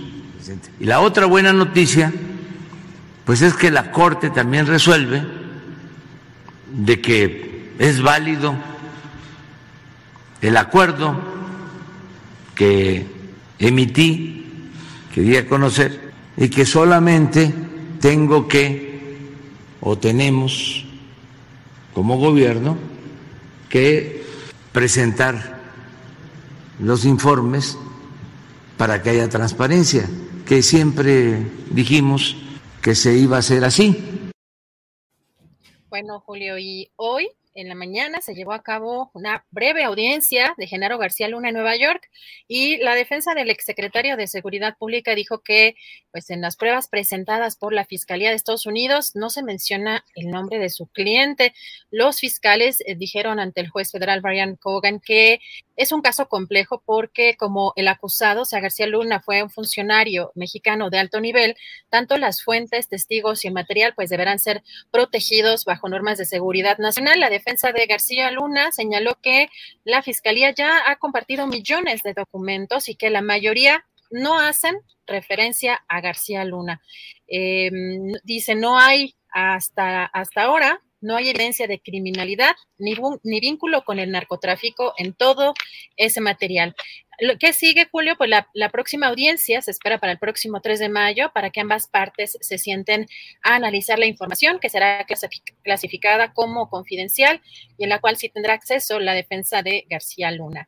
Finalmente, pues hace unos minutos, Julio, se llevó a cabo el tercer informe anual eh, de, de, labores del presidente de la Suprema Corte de Justicia de la Nación, Arturo Saldívar. Estuvo presente el presidente Andrés Manuel López Obrador, su esposa Beatriz Gutiérrez Müller. Em, asistieron a esta eh, a la sesión en el salón de plenos. Fueron recibidos por tanto eh, las ministras Margarita Río Farjat y Yasmín Esquivel Moza. Y hay, una, hay un dato interesante, Julio, porque el ministro eh, Saldívar aseguró que en el Poder Judicial ya no hay corrupción tolerada, institucionalizada ni auspiciada desde arriba. Y los casos en la materia, dijo, son aislados y obedecen a mafias de corrupción que operaban desde adentro. Julio, ¿cómo ves? Bueno, esto, estas declaraciones de Saldívar hace unos momentos eh, afirma categóricamente que ya no hay corrupción tolerada y que son algunos casos aislados, Julio. Bueno, pues estaremos atentos a todo esto que, que viene por delante. Y bueno, déjame agregar yo, Adriana, que hoy a las seis de la tarde está programada una diligencia judicial en la Fiscalía General de la República sobre el caso de la dirigente del Sindicato Único de Trabajadores de Notimex, Adriana Urrea. Según lo que se ha dado a conocer, eh, se espera que haya una eh, pues una resolución en este tema en el cual se está solicitando que haya una, mm, eh, que se sujete a proceso a la dirigente del sindicato de trabajadores, en este sindicato único de eh, Notimex. Pero por otra parte, bueno, pues la propia agencia informativa Notimex ha emitido un comunicado en el cual dicen que esperan que hoy se dicte esa sujeción a proceso, que, lo digo yo, aparte puede implicar la orden de aprehensión contra la dirigente de este sindicato. La sujeción a proceso puede ir eh, por una orden inmediata de aprehensión que se solicite o por alguna otra medida o bien desestimar todo y echarlo abajo. Se habla en este comunicado de Notimex de que hay varias pruebas presentadas, 3.600 pruebas. Eh, yo he señalado que me parece a mí que todo acto de corrupción que hayan realizado líderes sindicales debe ser sumamente castigado no encuentro castigos proporcionales en hechos como el de Carlos Romero de Champs, el del líder ferrocarrilero Víctor Flores, el del líder del Sindicato Mexicano de Electricistas, en fin, tantos casos que hay de una corrupción extrema, descomunal, eh, impune todavía. Eh, y en este caso, lo que se sabe y lo que se ha señalado hasta ahora es que las pruebas que van contra la dirigente de este sindicato son pruebas relacionadas pues eh, con uh, los aspectos de que en cinco notas informativas que fueron reporteadas por la reportera Adriana Urrea, luego mencionó esta misma reportera Adriana Urrea palabras o conceptos clave de esas mismas notas en un programa de YouTube relacionado con asuntos de finanzas. Eh, yo no sé, pero en mi práctica como youtubero, que siempre digo que yo soy youtubuelo, pues bueno, porque desde 2006 estoy metido en esto, pues es la primera ocasión en la que veo que se intente castigar a alguien así por uso indebido del patrimonio público, diciendo que bueno, que esas cinco notas, que no eran reportajes eh, exclusivos, rimbombantes, que solo, eh, sino que eran notas generales, eh, el mencionar contenido o parte de ese contenido en una transmisión de YouTube puede ser castigada. Quien acusa concretamente es Carlos Agustín Carlos Lozano Delgado. Él es director editorial de Notimex y concurrió el 9 de diciembre de este año, es decir, días atrás apenas, concurrió ante la gente del Ministerio Público de la Fiscalía General de la República y denunció eh, cómo en un programa llamado Gira tus Finanzas participó Adriana Urrea eh, en YouTube todo esto y que transmitieron ahí y menciona las notas. Una se llama Mexicanas con malos hábitos financieros y ahí se dice que, comillas, hace referencia a las palabras claves, compras compulsivas, así como error en el uso de las tarjetas que son causas del endeudamiento femenino. Eso lo refieren que está en el minuto 19.58 19 y 58 segundos de ese video que refieren. Luego, por otra parte, mencionan otra nota que se llama Quitan registro a Sofomes, entidades de crédito. Y se dice ahí que eh, en, en la nota de Notimex y en el comentario en YouTube se señala la misma fuente, en este caso, que es el Fobiste, quien aplicará sanciones contra estas Sofomes. En otra nota, la tercera de las acusaciones, dice celebrando el orgullo LGBT. Y ahí eh, se dice que para tener nidito de amor, créditos mancomunados son la opción. Y se dice que en el minuto 5, eh, con 53 segundos, en el video de YouTube, se hace referencia respecto del crédito hipotecario y en el 6.11 se hace referencia a crédito mancomunado y en el minuto 6 eh, con 17 segundos, habla de adquirir propiedades con mayor valor y dice así, comillas, siguiendo la estructura y coincidiendo con la nota periodística para tener nidito de amor, créditos mancomunados son la opción. Otro video es uno que se llama Las Afores cumplen 22 años. ¿Qué te gustaría decirles? Dicen que este comentario retoma parte de lo dicho en una nota de Notimex llamada Sistema de Pensiones de Cuentas Individuales. Cumplen 22 años. Vienen los minutos y los segundos en los que hay, dice aquí, datos coincidentes con la nota antes mencionada, propiedad de Notimex. Em, pues como estos son los señalamientos, otra se llama No provoques pleitos familiares, haz tu testamento y ahí se dice que también se toma parte de lo que estaba, es coincidente con la nota informativa de Notimex y se señalan minutos y segundos en los cuales se pronunciaron palabras o conceptos similares a los ahí planteados. Esto fue ante la gente del Ministerio Público de la Federación, Natalia Santiago López, este 9 de diciembre. Si por estas eh, inferencias, si por estas coincidencias por este uso de información de Notimex, pretenden mover todo el aparato de la Fiscalía General de la República para castigar a la dirigente del sindicato de Notimex que tiene en huelga la agencia informativa desde hace 670 días o algo así, pues creo que es un exceso, creo que es un exceso en un México como el que hoy se vive.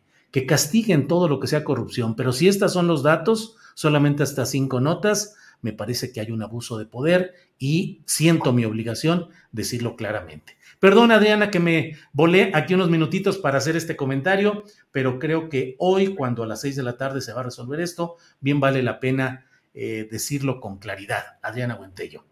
Es que eh, tienes toda la razón, Julio. Hay de sanciones a sanciones, ¿no? Y la verdad es que para el uso indebido de, digamos, de, de, de, de los recursos de, si, es que se comprueba, este, de esa parte periodística, pues eh, como tú dices, la parte de el, equivalente pues a una corrupción de, eh, no al equivalente, sino más bien en una comparación con casos como el de Romero de Shams, completamente desproporcionado, incomprensible por el lado que se le quiera ver, por más que queramos estar en una posición en contra o en favor, es una situación que pues no, muchos no le vemos como ni pies ni cabeza, Julio, pero bueno, eh, pues tenemos los datitos de mm, para que anuncies, Julio.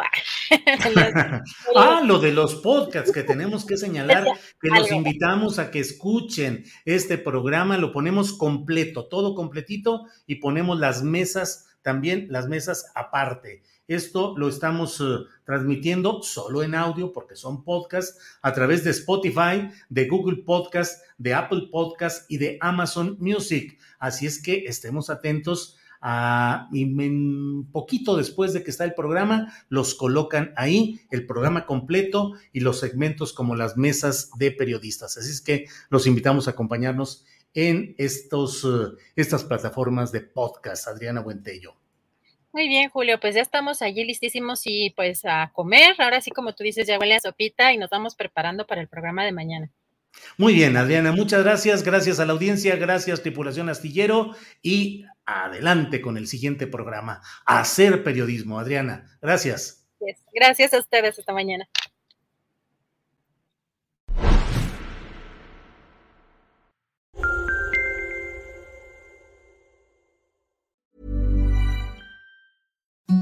Imagine the softest sheets you've ever felt. Now imagine them getting even softer over time. That's what you'll feel with Bowl and Branch's organic cotton sheets. In a recent customer survey, 96% replied that Bowl and Branch sheets get softer with every wash. Start getting your best night's sleep in these sheets that get softer and softer for years to come. Try their sheets with a 30-night guarantee. Plus, get 15% off your first order at bowlandbranch.com. Code BUTTERY. Exclusions apply. See site for details.